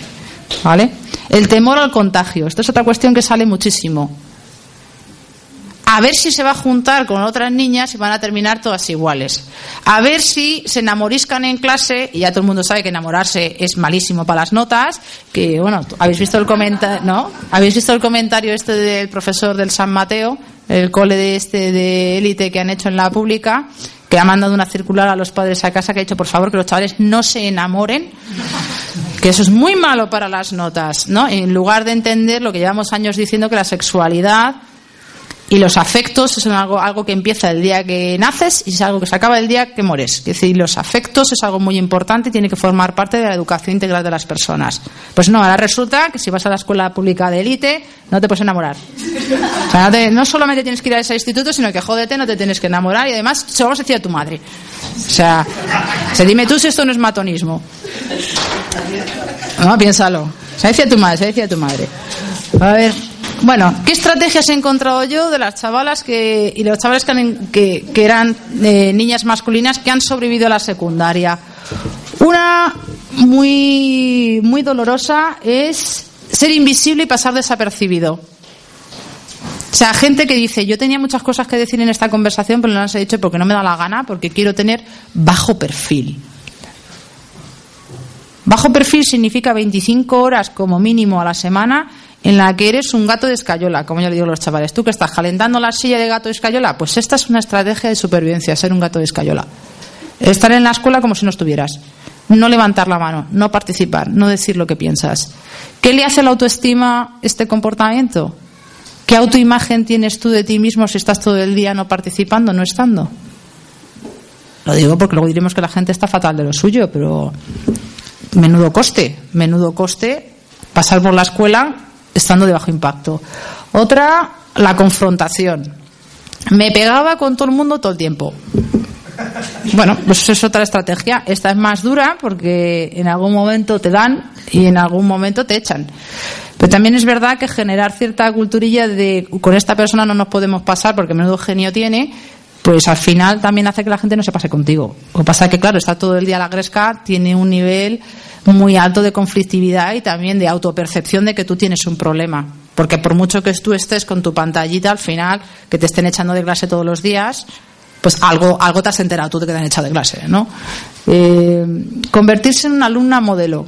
Esto lo he encontrado también en chavales trans. Es decir, os caigo mal, nos gusta que esté en clase, pero os vais a joder que me sé todas las preguntas y hago todos los deberes y tengo buena letra además. ¿No? Es decir, que esta parece ser una estrategia de bastante éxito. El problema es que no todos los chavales tienen esta oportunidad no todos los chavales se pueden autoexigir por capacidades, por, por el impacto que tiene el rechazo, por el daño psicológico que supone en un momento dado que todo el mundo se meta contigo. y ser un crack de tu clase. Si esto está solamente disponible para algunas personas, pero es curioso que mucha gente lo hace como manera de sobrevivir a, a clase, es decir, el super éxito, saberlo todo, haber leído casi más que tu profe, ¿no? Por ejemplo. Eh, buscar espacios alternativos a la escuela y tener una vida paralela. Muy frecuentemente en las redes sociales, en foros en internet y juntándote con chavales mayores. Claro, esto suena bastante bien, tener un mundo paralelo, pero hay que encontrarlo. Y buscarlo en Internet, os podéis imaginar que Internet no es un sitio muy seguro para alguien que tenga 12, 13, 14, 15, 16 años, porque estás hablando con otra persona en otro sitio que vete a saber quién es y qué edad tiene. ¿no? Y cuáles son los costes emocionales de que solamente en esos espacios tengas amistades, ¿no? Donde buscas un compañerito, una compañerita, alguien que se ría contigo, alguien que tenga complicidad contigo en el instituto, que te lo tienes que buscar fuera, ¿no? Para mucha gente esto ha funcionado, pero como digo, tiene unos costes, ¿no? ¿Qué más tengo por aquí? Como os decía antes, el paso de la educación primaria a la secundaria parece un momento especialmente estresante. Parece que hay cierta permisividad a la masculinidad femenina mientras está en infantil, la primaria, y bueno, ya vemos que cada vez menos, pero es precisamente el paso a la secundaria con la ESO que eh, los adultos nos ponemos mucho más pesados, la escuela se pone mucho más fuerte sobre las normas de género de los chavales, sobre todo de los chicos y de las chicas que rompen las normas de género, y intensificamos nuestras demandas de que se tienen que portar de una manera determinada, ¿no? Pensar que encaja con los pánicos de mi niña es violable, el periodo embarazable, fin, todas estas cosas, empieza la escuela fuerte de verdad, que es la secundaria donde hay que sacar notas para ir a la selectividad, es el momento en el que cambias de centro escolar si estás en la pública, fin, que hay como muchas cosas que suceden al mismo tiempo, hay cambios corporales, hay gente que no quiere crecer, que su cuerpo cambia de maneras que le gustan o no le gustan, es mucho más evidente el tema de los afectos, el sexo está mucho más disponible, ¿no? O por lo menos el deseo está mucho más en el aire. Entonces, eh, parece que este, este paso a la secundaria se vive especialmente peor ¿no? por todas estas presiones externas. Y como decía antes, los profesores tenemos ahí un papel muy importante y, bueno, algunas de las cosas que contaban la gente que entrevistamos eran bastante dolorosas, ¿no? Por ejemplo, una persona decía, el psicólogo del cole me llamaba Arancha Sánchez Vicario porque me llevaba una cinta en el pelo evidentemente lo hacía para joder, lo hacía para castigar y que te quitases la cinta del pelo, ¿no? O que otro le decía, me llamaban Manolín para reírse de mí. Todo el mundo sabe que luego los chavales tienen mucho poder y como te pongan un mote los chavales, pues eh, los chavales también pueden hacer bullying a los adultos. Pero claro, cuando eres tú solo al que te están diciendo Manolino, te están llamando Arancha Sánchez Vicario, primero que los chavales no saben quién es Arancha Sánchez Vicario, para empezar. Pues son de otra generación. Y, pero esto tiene un peso muy importante cuando se están riendo de ti las personas que son las que tienen que velar por tu crecimiento, por tu salud integral y por tu espacio seguro donde tú tienes que aprender cosas, pasártelo bien, si te quedas en el cole comer bien, en fin, todas estas cosas que pertenecen al mundo de los adultos y sin embargo somos cómplices y a veces somos motor de, problemas de acoso que tienen que ver con las rupturas de género, ¿no? Y bueno, pues esto me ha parecido especialmente grave, ¿no? Y no sé, yo creo que lo, lo, dejaría un poco aquí, ¿no? Yo creo que las conclusiones un poco con las que me gustaría cerrar es que creo que la, el estudio de la masculinidad femenina nos da una oportunidad estupenda para poder estudiar in situ las rupturas de la sexualidad con el género, con la orientación sexual, en donde está imbricada la clase social, está la etnia, en fin, vivencias interseccionales que nos ofrecen un espacio estupendo para muchas veces eh, poder testar los cambios sociales, para ver cuáles son los roles que tenemos los adultos con respecto a las personas más pequeñas y un poco también es un, espacio que yo creo que deberíamos reclamar del deseo, ¿no? de la posibilidad de agencia de que cada uno haga un poco lo que nos dé la gana y cuando esto está sancionado preguntarnos por qué, por qué este peso ¿no? en las normas sociales y por qué este peso en la masculinidad femenina. Y, y espero que enlace bien con el resto del curso para que eh, la masculinidad se entienda un poco deslocalizada, desnaturalizada de necesariamente de ser un cis hombre y que esto encaje bien, ¿no? Que tengáis también espacios para hablar de la pluma, pero para hablar de la pluma no solamente como algo de los hombres que ejercen cierta feminidad, sino también de algunas maneras masculinas de estar en el mundo, ¿no? Que encaja muy bien con la noción de la masculinidad imperfecta, ¿no? Con ese ejercicio repetido de la copia imperfecta que termina siendo bastante distinta de, del supuesto original si es que alguna vez hubo un original, ¿no?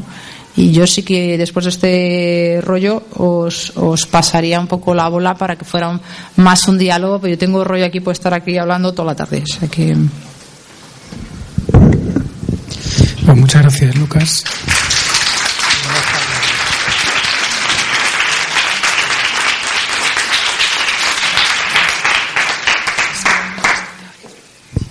Y nada, pues ahora quien tenga alguna cuestión, pregunta o no pregunta, reflexión, lo que sea.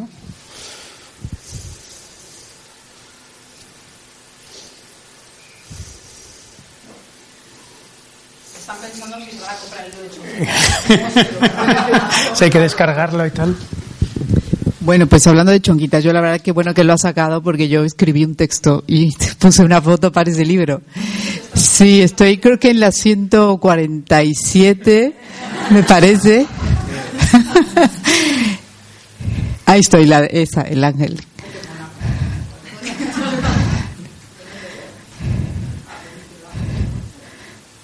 Sí. Bueno, eso. No, entonces para mí fue un ejercicio súper bueno porque, bueno, conozco a Fabi Tron, que es una de las que compila. Eh, hacemos un programa de radio. Ella, bueno, ahora mismo está alejadita de la radio, pero ella no sé.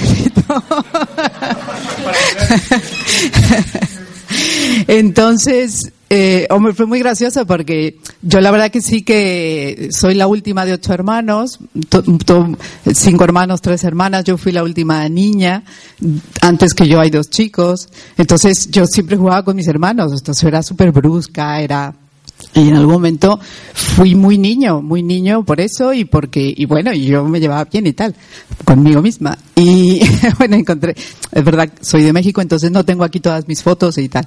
Y rescaté esas, se, se las robé de, del álbum familiar y me la traje.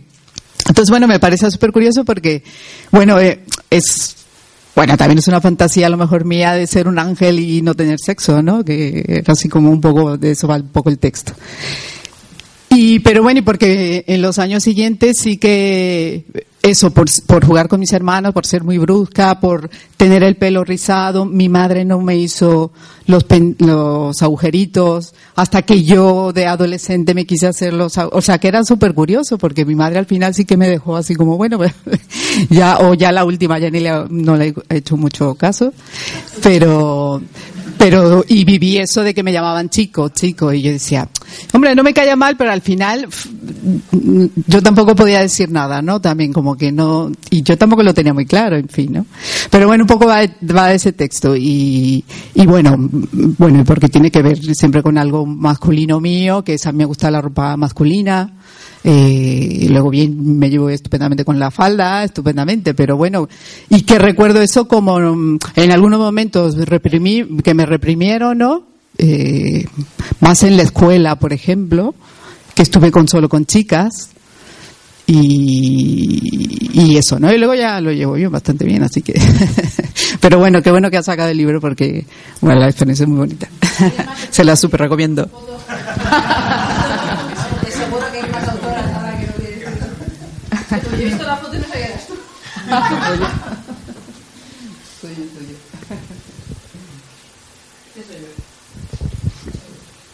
Yo es que además no lo he visto del todo, así que seguro que hay. Ah, pues yo tampoco me hubiera. es verdad, tía. Pues yo tampoco hubiera sabido que eras tú. Sí, un poquito, hombre, muchos años ya. Bueno, y luego eso era súper curioso, ¿no? Porque luego eso, ¿cómo de, cómo de chica te podían haber disfrazado? Porque normalmente no escoges el disfraz de vaquerito, ¿no? De vaquerito, de, no sé, bueno, de bombero, de policía, a lo mejor también, ¿no? De indio, que siempre son cosas así como muy queer, ¿no? Así muy... Bueno, nada. Sí, ¿qué significa chonguitas? Chonguitas es, en argentino le llaman a las niñas masculinas, así como a las marimachas.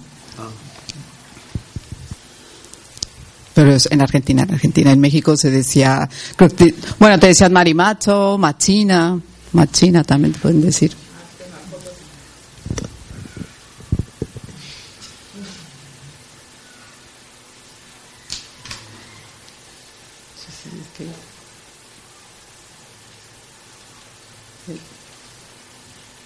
¿Alguien quiere contar algo?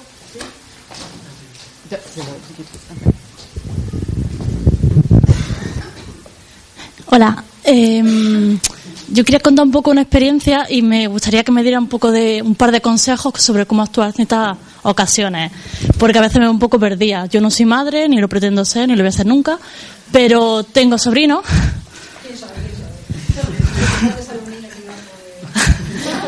Pero tengo sobrinos y sí que pasa, bueno, mi sobrino se ha criado en una casa con padre, madre, todas esas cosas, pero bueno, sus amigas son niñas, ha visto a su abuela pintarse, su madre también, entonces mi sobrino se pintaba de pequeño, se pintaba y se ponía tacones. Hasta que de repente un día lo veo que lo hace, pero debajo de la mesa, o sea, se escondía para hacerlo. Me quitaba los zapatos, zapatos planos, o sea, ya no era el rollo de tacones, sino zapatos de tía. Y ya lo veía que lo hacía escondida. Entonces un día le pregunté y me dijo que prefería que no lo vieran. Eh, bueno, un día conseguí hasta que se pintara, como siempre hacía, pero a escondida y prometiéndole que nadie se iba a enterar de eso. Un día jugando, no sé por qué, me dijo de repente, es que yo no soy una niña. Entonces, ese paso de hago lo que quiero y juego como quiero porque juego con niñas, me pinto y no pasa nada, al esto sea un niño, esto sea una niña. Entonces, ¿qué hacer en esos casos? Porque yo lo he intentado explicar que no pasaba nada que yo me pongo una camisa y no soy un niño. Como tienes que no intentar remarcar la, el binarismo, pero es que al final acabas como cayendo en eso de no pasa nada, sigue siendo un niño, pero entonces no sé, como que al final no sé si remarcamos más el binarismo o no y no sé qué hacer. Entonces quería pedirte un poco consejo de Tú piensas que el, el currículum de la educación infantil incluye que la persona sea capaz de autoascribirse como niño y como niña. O sea, que esto no es una casualidad que su profesora diga, pues hoy vamos a hablar de este tema. No, es que está escrito en el currículum. O sea, que una persona con cuatro años ya sabe si es un niño y una niña. pero igual que sabes si es paya o gitana, o si sabes inmigrante o, aborigen, o lo que sea. Decir, que a los cuatro años se adquiere ya la identidad. Y por esa edad estamos aprendiendo a mentir y a decir la verdad. Mentir al principio nos sale peor y luego ya nos va saliendo mejor y mejor, ¿no? Cuando tú le dices a alguien que no pasa nada, implícitamente pasa algo. Si yo te digo, tranquila, tía, tranquila, a que no tranquiliza nada.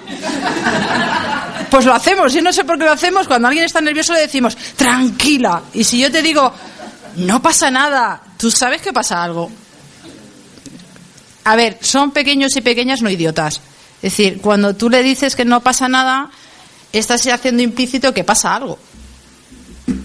Y tú le puedes decir, a ver, me explico, el cole y la casa y sus amigos del parque y de la ludoteca y donde vaya, eh, tenemos diferentes juegos de valores. Es decir, que tú en tu casa puedes decir, pues aquí no se comen chuches, porque es importante comer saludable, aquí no se dicen palabrotas, aquí puedes jugar con lo que quieras, que a la que vas a casa de tu vecino te has enterado de cuáles son las normas sociales, el heteropatriarcado, el sistema racista, o sea, te enteras de todo, es decir, tú no vives en una burbuja allí eh, sumido en un mundo irreal, sino que tú vas a la escuela y en la escuela, eh, si te pegan, pegas. Por mucho que tu madre te haya dicho, no, si te pegan, se lo dices a la seño. No, a ver, en la escuela te pegan, te doy y el que antes sacuda, pues antes se la lleva, que sí que es así, ¿no? Entonces, lo que yo creo que es interesante es que los chavales tengan desordenados esos valores, que decir, que tengan diferentes ideas donde también puedan ir escogiendo. Alguien te dirá, es que eso genera disonancia cognitiva y tener diferentes ideas en un momento dado te conflictúa, ya, pero es que las personas a todas las edades tomamos decisiones. ¿No? Todo el mundo tiene recuerdos de la infancia donde hago una cosa o hago la contraria. Y tomaste una decisión y sobre esa consecuencia has aprendido en la vida. Había cinco pesetas en la mesa, ¿me las llevo o no me las llevo? No me ve nadie, no me ve nadie. Me ha dicho mi madre que no coma galletas, pero no me ve nadie, me la como o no me la como. En fin, mm, grandes dilemas ayer y hoy. Todo el mundo hemos tenido de esto, ¿no? Hemos aprendido a mentir, ¿no? Entonces, yo creo que el conflicto es bueno. El conflicto en el sentido de que tu madre o tu padre o quien te cuide, tu hermana mayor, te diga, pues Igual se lo tienes que decir a la profesora si alguien te pega. Tú verás. Porque también si somos muy directivos, si solamente hay una cosa que hay que hacer, entonces son los niños y las niñas que les ayudamos a ser dependientes de los adultos y todo el mundo sabe que la autonomía y la independencia es una cosa muy importante para la vida. Entonces, eh, lo que no puedes pretender es que tu sobrino piense que es guay vestirse de mujer cuando todo el mundo le va a llamar maricón porque se lo van a llamar. Otra cosa es que tú trabajes con tu sobrino y le digas, mira, hay gente que le da por decir palabras que suenan fatal. Y maricón, aunque es una palabra guay, hay gente que lo utiliza de insulto y tú puedes hablar del insulto. Y tú puedes hablar de lo que significan las palabras para que las aprenda por ti y no las aprenda en el patio. Con lo cual, eh, es que claro, tú acuérdate de cuando no sabías lo que significaban las palabras. Entonces la gente te las decía y tú decías, ¿esto qué es? Pues mejor que las aprenda por ti, pero es que la sociedad sanciona las rupturas. Tú puedes decir que contigo está guay que juegue y que podrá haber otros niños y niñas que les gustaría jugar y que no se atreven. O sea, tú puedes introducir un debate y preguntarle qué piensa, pero no puedes pretender que un niño y una niña viva en un mini mundo que va a ser súper distinto al mundo de los demás, porque es que el primer día de escuela va a flipar colorines. ¿Sí o no? O sea, que todo el mundo tenemos amigos guays que en su casa mm, se puede pintar por las paredes, puede pegar mocos en la mesa, y luego llegas al cole y te pegan un broncón por hacer lo mismo pues es que en el mundo real no puedes pintar por las paredes ni pegar mocos, o sea, o vestirte de niña o lo que quieras. Entonces, yo creo que estas conversaciones las podemos tener en casa donde son espacios seguros y podemos jugar. Y que ojalá las personas adultas seamos los cómplices de los niños y las niñas, mucho más que otras personas que no conocemos. Porque ¿y si no tenemos la suerte de que estos niños y niñas se crucen con otra persona que les permita hacer eso? Entonces, ojalá que sea contigo, porque los tíos para eso estamos, para mimar a los chavales, para eso, a lo demás están sus padres, ¿no? O sea que en ese sentido les podemos ofrecer hacer cosas que en un momento dado pues no sabes si pueden hacer en otros sitios, pero yo creo que es irreal plantear que, que no se van a enfrentar con la norma. Ojalá tenga una escuela infantil donde sus profes les permitan hacer muchas cosas y no estén todo el día con el rosa y con el azul, pero el currículum del segundo ciclo de infantil incluye el hecho de que tú te definas como chico y como chica. Y es ahí donde muchos niños y niñas trans o variantes de género en ese momento aprenden a mentir. Porque saben el dolor que les va a suponer a sus padres la ruptura. Y hay gente que entrevistas con 17 años y se acuerda del día de la escuela infantil que aprendió a mentir. ¿Se acuerdan? De la misma manera que los demás mentíamos de otras cosas. Porque mentir tiene una, cumple una función social. Y es no hacer daño a las personas que tú quieres, que es de las primeras maneras que empezamos a mentir. Luego ya mentimos con otros intereses, pero eso ya más tarde. No sé, a lo mejor alguien tiene algo más optimista que decirle aquí a la compañera. Porque yo creo que meter hoy un palo súper pesimista, no sé. ¿Alguien tiene algo más interesante que contarle? Igual sí, ¿no? Espera un segundito que te...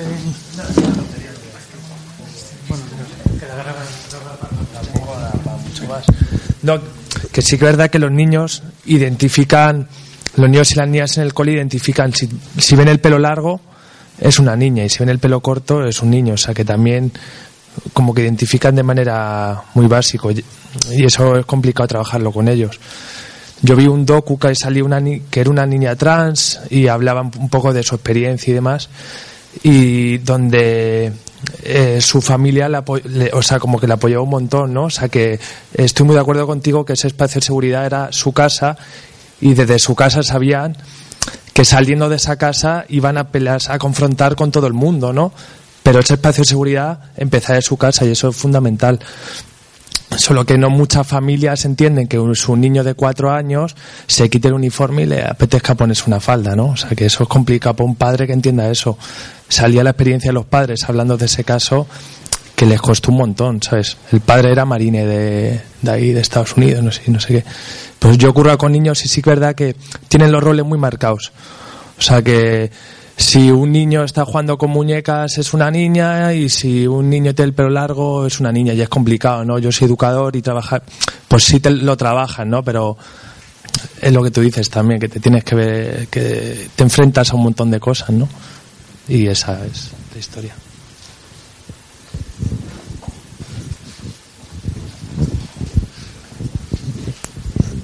Bueno, antes cuando comentabas lo de las la incertidumbre, el pánico cultural, no saber si es hetero o gay. Mm, bueno, pues esto es por el tema de los estereotipos. la incertidumbre esta está justificada porque el ser humano en principio eh, necesita constataciones y por eso funcionan los estereotipos. Entonces, bueno, simplemente eh, corroborar eso que es tan nocivo para eh, la normalización de lo gay o de lo, o de lo lésbico o de las homosexualidades, ¿no? Variadas. Simplemente eso.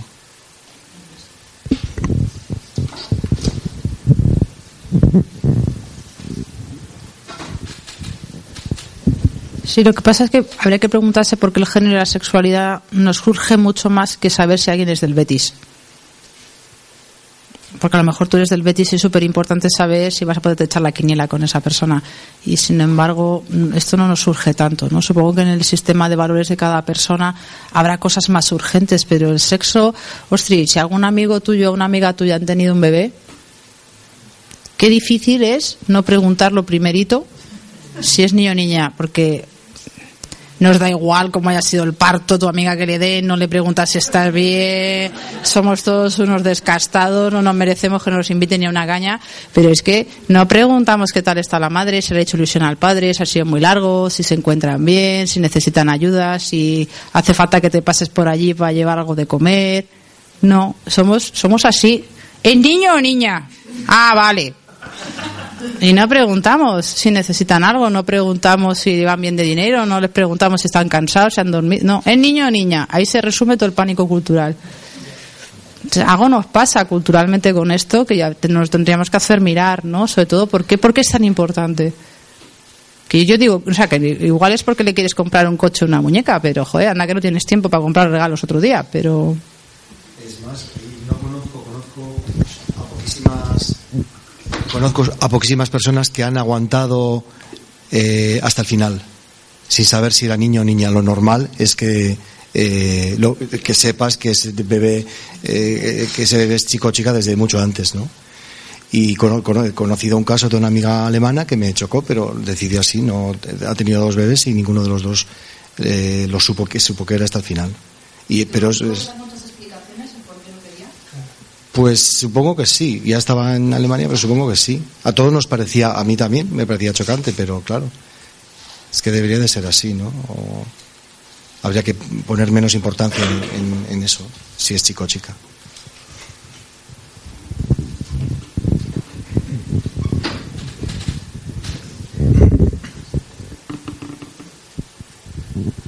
Que estaría bien contestar esa pregunta, ¿no? ¿Por qué es tan importante el que las identificaciones estén claras? ¿Para que, no sé, porque en el curso han ido saliendo como varios ejemplos de cómo se tumban esas, como esas identidades, ¿no? Esas líneas, ¿no? El día de, el día de por el culo, ¿no? Javi, pues estuvieron, o Sejo estuvieron poniendo ejemplos que lo hizo, bueno, es que realmente a lo largo del tiempo ha ido cambiando esa frontera de manera, de manera más o menos, eh, pues radical, ¿no? Que lo que hoy significaba una práctica homosexual, al día, al, a los- al siglo siguiente no lo era, al siguiente era de otra manera, ¿no?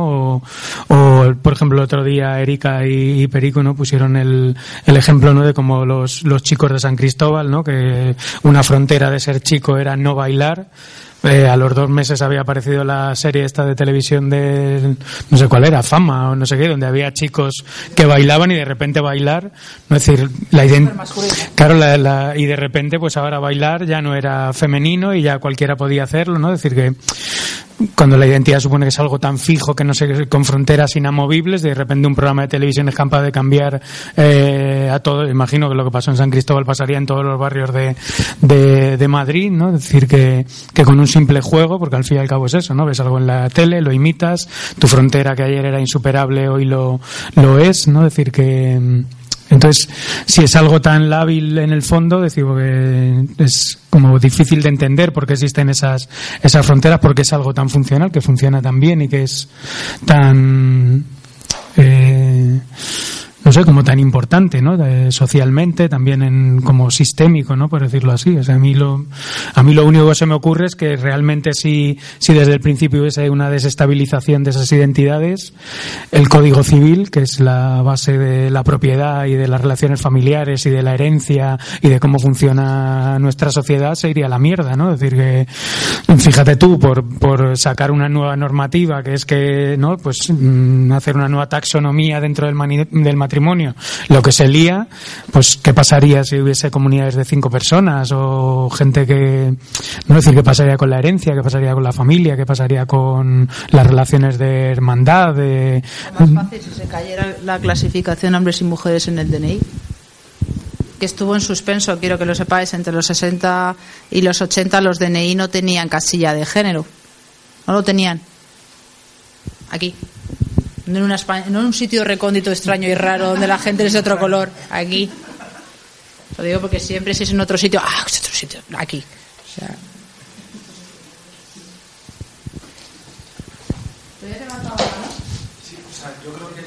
Eh, déjame que te lleves tú y luego se lo dejamos a... No, Eh, lo que decías tú de la incertidumbre y la orientación sexual, porque cuando una persona se nos pone enfrente y nos está preguntando si es gay, lesbiana o lo que sea, también es un poco yo como marica, es para sentirme seguro enfrente de esa persona si estoy ligando con él para luego no darme un batacazo. No es una manera un poco de seguridad mía de, para que socialmente, yo que sé, no, no me frustre o yo que sé, ¿no? Es una, eh, no. no, no, no, pero, pero, o sea, o sea, es un poco, no, no, no, pero, o sea, eh, o sea, queremos saber la no, no, no. Querem- Queremos saber un poco la orientación sexual de las personas que tenemos enfrente, porque lo que tú has dicho, los deseos y los afectos es algo que nos acompaña a lo largo de la vida, ¿no? Eh, desde que amanece apetece, ¿no? Es una do- o sea, yo salgo y, o sea, me sociabilizo con la peña, pero también quiero ligar y follar como todo el mundo, ¿no? Y mi manera un poco de sentirme seguro es saber si al que tengo enfrente le mola los tíos o las tías, ¿no? Es una manera un poco para, para crearme, yo qué sé, eh, para estar seguro, ¿no? No sé si os pasa. Sí, claro. es- es- como todo. ¿Cómo? Claro, pero es un poco la. No, pero claro, no es igual. Claro, claro, claro. O sea, yo creo que es una manera un poco para sentirse más seguro, para proteger. No sé, no sabría explicarme, pero sí que es verdad que yo procuro trabajármelo, pero siempre que salgo de fiesta digo, hostia, ese es marica, no. No sé. Y cuando te equivocas, ¿qué pasa? ¿Cómo? Y cuando te equivocas, porque alguna vez te habrás equivocado, tu gaydar no será perfecto. Eh, sí, uno se equivoca y no pasa nada, ¿no? Que tampoco es una cosa que uno. Vas a una casa y es su primera vez que no lo sabes. ¿Cómo? Igual te llevas a alguien a casa, es su primera vez que no lo sabes. Joder, eso cuentas a los colegas, me he follado un hetero, ¿no?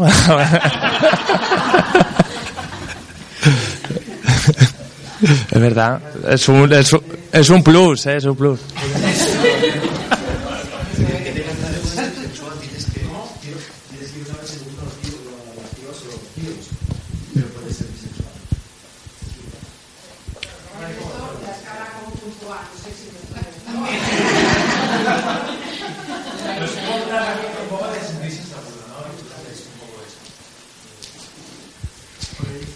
Bueno, yo me he colado en el curso, ¿eh? Me he venido a escuchar a Platero porque yo estoy ahora en otro.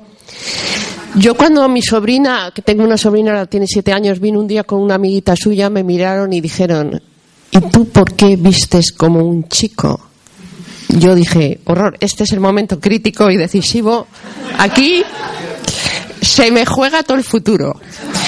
Entonces yo las miré así y dije, porque me gusta. Entonces me miraron y, dice, "Oh", y se fueron y nunca más me han vuelto a preguntar. Pero nunca he conseguido ser así de asertiva con el resto de la humanidad, porque la presión, la presión que hay, pero en todos los aspectos, dura siempre, no sé qué existirá en un futuro utópico, y yo no sé bien por qué es, si es un- intento de, de que todo sea uniforme, de que todo sea igual, contra la libertad, ¿por qué es? Oye, ¿y por qué llevas tanta ropa? Es que hay que ver cantidad de ropa que llevas, es que soy muy friolera. Oye, ¿y esos pantalones que llevas es que son muy anchos, no? Sí, es que lo llevo porque me operaron del intestino, y es que esos zapatos que llevas, siempre llevas ese tipo de zapatos, digo, sí, es que son muy cómodos, además es que tengo los pies cabos, es que no sé qué. Oye, y el vello, el vello, un tema fundamental. Bueno, te tendrás que depilar el bigote, ¿no? Oye, tendrás que el pelo, ¿y por qué no lo llevas más largo? ¿Y por qué lo llevas más corto? Ah, ¿y siempre llevas mochila? Sí. Oye, pero es rosa. No te pega que sea rosa la mochila, esa es la otra parte. Ya, es que he decidido.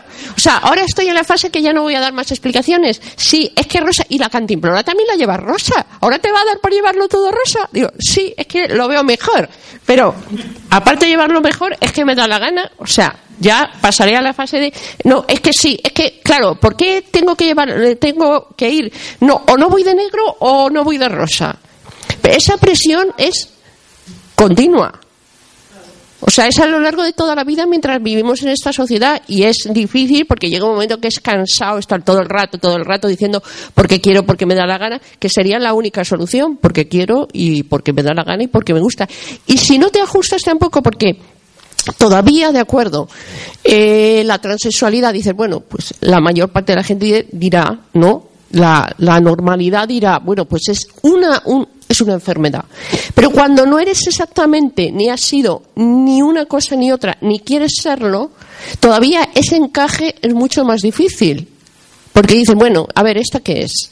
Eh, es una mujer, pero no es muy femenina, pero tampoco es un tío, de- o sea, no es un marimacho exactamente, porque los gestos esos que tiene, a mí me ha pasado ir por la calle que me insultaran llamándome marica, gay, de todo.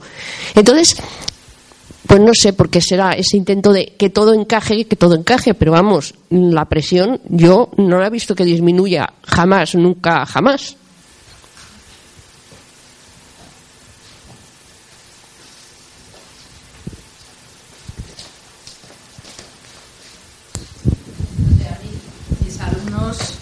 También me hacen preguntas como si fueran de educación infantil, o sea que en mitad de la clase tú puedes estar explicando la construcción social de lo que toque ese día, por ejemplo, de la diversidad funcional, y alguien te mete y dice, te has cortado el pelo, ¿no? Y tú ahí estás contando Foucault, yo qué sé, lo que toque ese día. Te estás metiendo un rollo tremendo y alguien te mira, alguien de veintitantos te mira y dice, te has cortado el pelo, ¿no? Que a lo mejor es verdad, ¿eh? Pero te cortan una explicación y de pronto te bajan de tu autoridad, de tu momento profe y te ponen en el lugar, no, es que tú eres un marimacho cualquiera, ¿no? O sea que también yo creo que hay un ejercicio de control social cuando la gente hace esto, es que te baja de tu lugar. Y están ejerciendo de cierta alguna manera el control social que te acerca a la injuria. Y es un control social en el que participamos todos, ¿no? Cuando viene tu amigo marica de toda la vida y te dice, a ver si te pones algo que te favorezca más.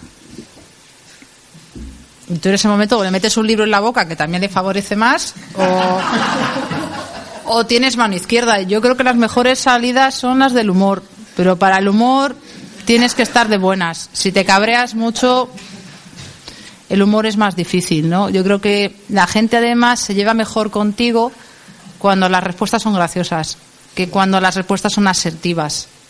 Y es una putada, porque entonces nos tenemos que hacer como la doble terapia. No solamente paso de tu comentario horroroso, sino que hago el pino puente, doy la vuelta y me da el punto educativo. O sea, entonces, es- ¿me sigues? Entonces, ese punto es muy difícil, porque tú tienes que haberte bajado de la ira, del dolor, de pasarlo mal, de sentir cierta traición de tus amigos, de tus familiares, de tus padres, de tus hermanos, cuando te hacen esto, y exige un ejercicio de pedagogía brutal yo voy a confesar una cosa, mi gran ídolo es Falete. Porque Falete, habéis visto, se parece mogollón a su tía, ¿no? Y, y la gente dice que es gordo, en vez de decir que es una gran señora. No es decir, que hay algo de, la transgresión de género de Falete que como él utiliza el, el- humor para reírse de sí mismo, consigue que los demás también nos riamos con él y de él, pero curiosamente nos reímos de su peso. Pero ¿no os habéis dado cuenta de que tiene pinta de señora, que tiene una voz estupenda, que es flamenco, que, que su novio va y dice que lo han secuestrado para no decir que se ha ido... ¿Y nos reímos de que es gordo? O sea, no sé si te das cuenta. O sea, hay, hay- como un salto, cuatro vueltas y para allá, y nos ponemos a hablar de que está el gordo en lugar de decir algo nos pasa culturalmente que es que nos le vemos todo el rato, es súper llamativo, tiene un aspecto súper llamativo. Y no hablamos de esto, hablamos de que está gordo. O sea, que, que es un personaje que ha conseguido dar tres vueltas alrededor nuestra y reírse de nosotros también un poco, que está muy bien, que, que, que, que menudos somos, ¿no? La gente. ¿no? En ese sentido, yo creo que la, mejor salida para estas cuestiones, claro, el, el mariquita con pluma lo ha hecho siempre mucho mejor porque le hemos obligado a reírse de sí mismo y nos reímos con él y de él. Mientras que la masculinidad femenina tiene algo de desapego, de tremendo sexismo, que la gente también se ha girado más hacia el enfado, más hacia otras cosas y en realidad, como culturalmente lo llevamos todos mejores a través del humor. No sé qué decirte, igual tendríamos que introducir una asignatura, que dejarnos de educación para la ciudadanía y dar eh, club de la comedia y teatro en clase obligatorio para todos para gestionar mejor los traumas culturales, personales. Creo que sería igual bastante mejor, ¿no? Quitar un poco de matemáticas o de historia, que total, ¿no? Para lo poco que nos van a dar igualmente, pues un poco de otras cosas pues nos vendría bien también, ¿no? En ese sentido, cuando consigo estar de buen humor, me enfrento mejor a las injurias de los demás. Pero es muy difícil porque te tienes que hacer un trabajo en el que te dé un poco igual todo, o por lo menos que lo parezca, para poder gestionar la injuria. Porque cuando alguien piensa que eres peor trabajador o que tu competencia profesional es peor por la pinta que tienes, cuando vas a una oposición y te dicen, lo has hecho muy bien, pero no has sonreído. Hostia, la puta, que acabo de contestar una pregunta brutal. Me habéis quitado la hoja que tengo para hablar porque me habéis dicho que escribo mucho, contesto bien y lo único que me decís es que no he sonreído y eso puntúa. Y cuando me han puesto la nota de la, de la oposición es más baja porque no he sonreído. Porque no cumplo con los mandatos sociales de las mujeres, que es que tienes que ladear la cara y sonreír. Claro, cuando yo hago eso parece que la, parezco la muñeca de Chucky, ¿sabes? Te mira así como que te voy a matar, ¿sabes? Entonces es casi peor. Como si te disfrazas de niña para no sé qué, parece que vas disfrazada.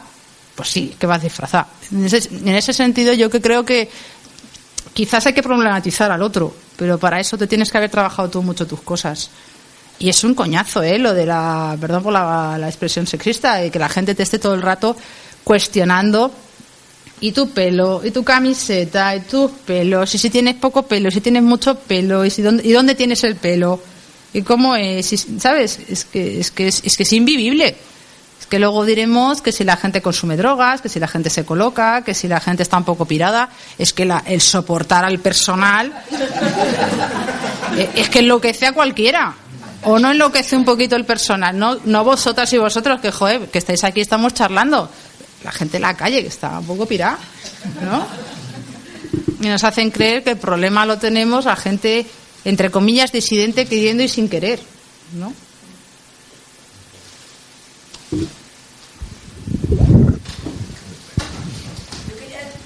compartir una cosa que una vez teniendo un debate una vez teniendo un debate eh, así con una persona que afirmaba tajantemente que en el periodo de la ESO y demás, pues el bullying y el fracaso eh, era mucho mayor entre chavales maricas que entre chicas marimacho bolleras, ¿no? Pues por aquella cuestión de la masculinidad que continuamente necesita ser reafirmada y que la pues el marica es la carencia de masculinidad y demás entonces como que no sé quería saber qué pensabas del tema que también eh, la chica bucho la chica marimacho eh, hay un punto quizás también de conflictividad y de no pues de ser la macarra de la clase que, que al final estás fuera que también es como una vía de escape y que eso pues puede redundar en fracaso escolar sé que mola mucho más hablar de éxito pero bueno no sé qué pensabais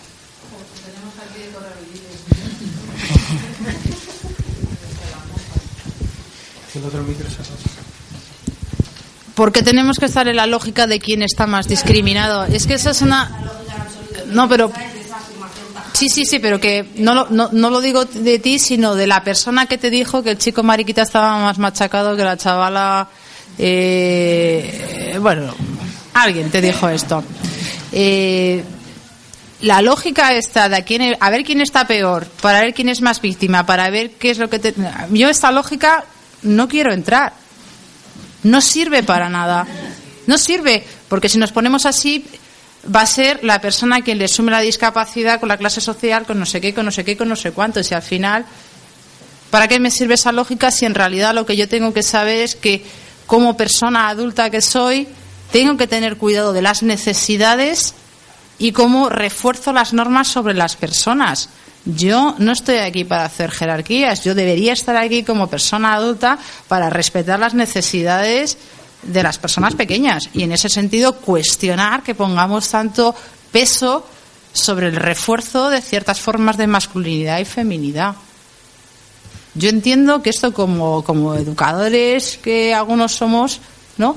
Como personas adultas que nos relacionamos con niños tiene mucho más interés. Porque vamos a conocer a mucha gente pequeña que no sabemos qué tienen en la cabeza y pensar que a los niños los visten sus padres y les compran los juguetes. No siempre tienen el aspecto que les gustaría tener, ni siempre juegan a las cosas que les gustaría tener porque no las tienen. Se las compramos los demás. Yo nunca tuve el escalestri que quería, por ejemplo. Ya me hubiera gustado. ¿Sabes? Entonces, en ese sentido, sí que creo que hay, un, hay pánicos que tienen que ver también con las edades. En ese sentido, las chicas masculinas, el salto a secundaria ha sido identificado por muchas personas como un momento crítico, que co coincide con cambios corporales, con pánicos eh, sexuales muy concretos que tienen que ver con ser mujer. ¿no? Tiene que ver con el periodo, tiene que ver con el cambio de escuela a la secundaria, tiene que ver con cosas muy concretas que yo creo que nos ayudan a las personas adultas a saber cuáles son los periodos críticos para poner más atención y ofrecer más ayuda, para generar más colchones. En ese sentido, deberíamos estar para eso, ¿no? Para no solamente identificar cuestiones de riesgo, sino también cuestiones de protección. ¿Qué cosas ayudarían a los chavales a transicionar mejor de la, de la niñez a, a la adolescencia? ¿Por qué no nos preocupamos por esto? Porque igual esto sí que nos puede ayudar a facilitar a todo el mundo, incluidas a las niñas masculinas, que no se lo pasen mal en el instituto. Hay un montón de conductas de riesgo que no solamente es consumir drogas o tener sexo que a lo mejor no es el que no quieres, sino las dependencias eh, emocionales. Si tú has oído en casa quién te va a querer a ti, como te lo creas, te vas a enganchar de relaciones emocionales que igual no son las personas que tú hubieras elegido, sino las que te eligen a ti. y generar un buen discurso sobre no quiero y sí quiero, con las drogas, con el alcohol y con el sexo les enseñamos a decir no. Pero ¿cuándo se lo enseñamos a decir? A los 13. ¿Y cuándo les enseñamos a decir sí? Y dame más. También tenemos que tener una gestión del sí. Luego hacemos talleres de asertividad con gente que tiene 25 años. Hostia, enséñame la asertividad cuando tengo 5. A mi caso cuando te estoy diciendo que no te doy un besito porque no me apetece. Dale un besito a la tía Paca. Que no. Quiero ya, hombre. ¿No? Y luego decimos, ay, es que luego las niñas hacen cosas que no quieren y a ver cómo desmontamos eso. Pero si llevas toda la infancia enseñándoselo. Que no quiere darle un beso a la señora esa que huele a perfume que los olores, que los sabores, cuando eres pequeño, funcionan distinto en tu cuerpo que en el cuerpo de las personas adultas. Tú te echas así de laca por la cabeza y te parece guay, y a los demás nos tiene loca en la cabeza y a la gente pequeña también, ¿no? Los olores, los sabores funcionan distinto en los niños. Entonces, en ese sentido, a mí me interesan más otras cosas, no las lógicas de las jerarquías, porque puestos a esto, el niño racializado, el niño con discapacidad o la niña con discapacidad, eh, chaval que no tiene papeles, el chaval que ha sido violentado en su casa. En fin, si nos ponemos esas lógicas, pues es que la niña masculina le pasan tus chorradas comparadas con la niña que vive en la calle, que pide todas las mañanas. Yo no quiero entrar en esa lógica, porque es que la niña que pide en la calle también puede ser masculina. O la niña racializada también puede ser masculina. Entonces, mi mente funcionará por cajones el niño afeminado, la niña masculina, el niño que pide, el niño que se escapa del colegio. Y, y es mentira, todo eso puede ser a la vez, porque si no tu cabeza hipersimplifica. Yo he escuchado eh, ejemplos hipernocivos para las mentes inquietas. Es que el niño negro, por lo menos su madre es negra, frente al niño gay que su madre es hetero. Primero es mucho suponer, porque hay madres lesbianas por el mundo que las he visto yo. Segundo, eh, el niño negro, vete a saber si su madre es negra. Y segundo, el niño, vamos, o tercero o cuarto, el niño negro también puede ser gay. O es que los negros son solo negros y los gays son solo gays. Oh, Dios mío, un gay negro. Me explico que esas lógicas educan nuestra mente para ver a la gente en categorías. Y eso es más poco queer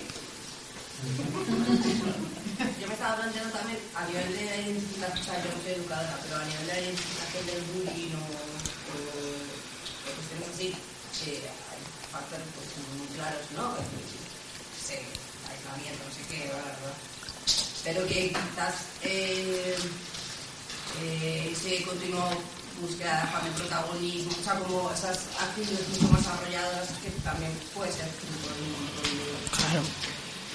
Sí, se puede, pueden, ser, pueden ser compensaciones. El otro día estuve en unas jornadas de niños LGBT niños, ¿eh? O sea, así. Había uno con una cámara de vídeo que es que, que, que, digo, este niño que, ha chupado Red Bull o qué, o sea, chum, chum, chum, chum, chum, chum, una energía brutal. Un chaval que quería grabar en vídeo y salir él. Es muy difícil, grabo, salgo. O sea, una, una, locura. Siete años y es un chaval variante de género que ha salido en la tele con sus padres hablando de que sus padres le permiten tener un nombre de chico, vestirse de chico, que ha salido en Canal Sur en un vídeo potentísimo, está en la red, lo podéis ver. Y claro, tú te preguntas hasta qué punto tienes este exceso de energía producto de esta situación. Pero claro, ¿cuántas veces en tu vida vas a unas jornadas de niños LGBT y tienes a 50 personas haciéndote así? ¿No? Sonriéndote y riéndote todas las gracias. Pues por una vez en tu vida que te va a pasar que todo el mundo te haga caso guay, mientras que el resto del día te va a señalar a la gente con el dedo, el niño raro, pues es que yo qué sé, pero sí, hay actitudes de sobrecompensación. Hay chavales que se portan mal porque están enfadados.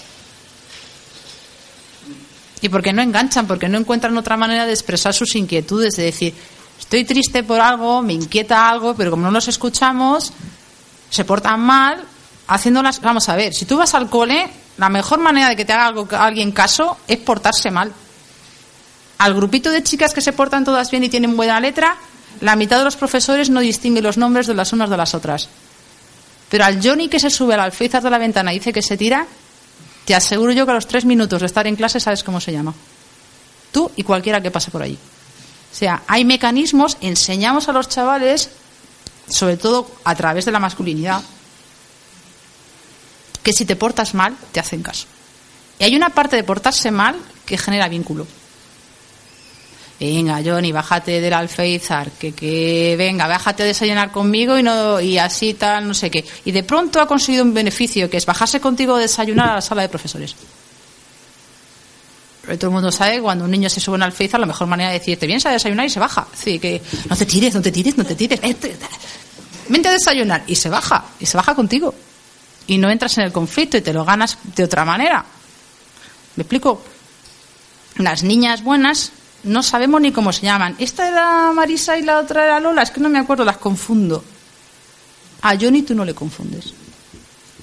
Entonces, hay algo de portarse mal que genera un refuerzo social y un vínculo con el adulto y una masculinidad clara y definida, portarse mal. Y es muy adaptativa y funciona fenomenal. Y la escuela te enseña a eso y le patologizamos bastante menos que la niña que se porta mal, porque eso es otra cosa, es una rarunada. Las chicas se portan mal de otra manera, las niñas son malas, es que miente, es que roba. No sé si me explico, la construcción de la maldad como algo femenino se construye muy pronto y te arrastra toda la vida y la identidad de ser malo, incluso en espacios de pisos tutelados, de centros de menores, incluso en la cárcel, genera una masculinidad muy definida y un reconocimiento. A las malas, pero un reconocimiento. Y aunque seas lo puto peor, un reconocimiento. Mientras que las mujeres malas es la patología, es la enfermedad. Ya se sabe, las mujeres son peores. ¿Peores que qué? ¿Sí? ¿Me sigues? ¿Cañas? ¿Cañas y tapas? Pues eso. Y nada más, nos vemos ya la semana que viene y no sé, vamos al, al bar de siempre que está ahí en la calle Mira al Sol. Digo, por si alguien. Y, y muchas gracias a ti por venir.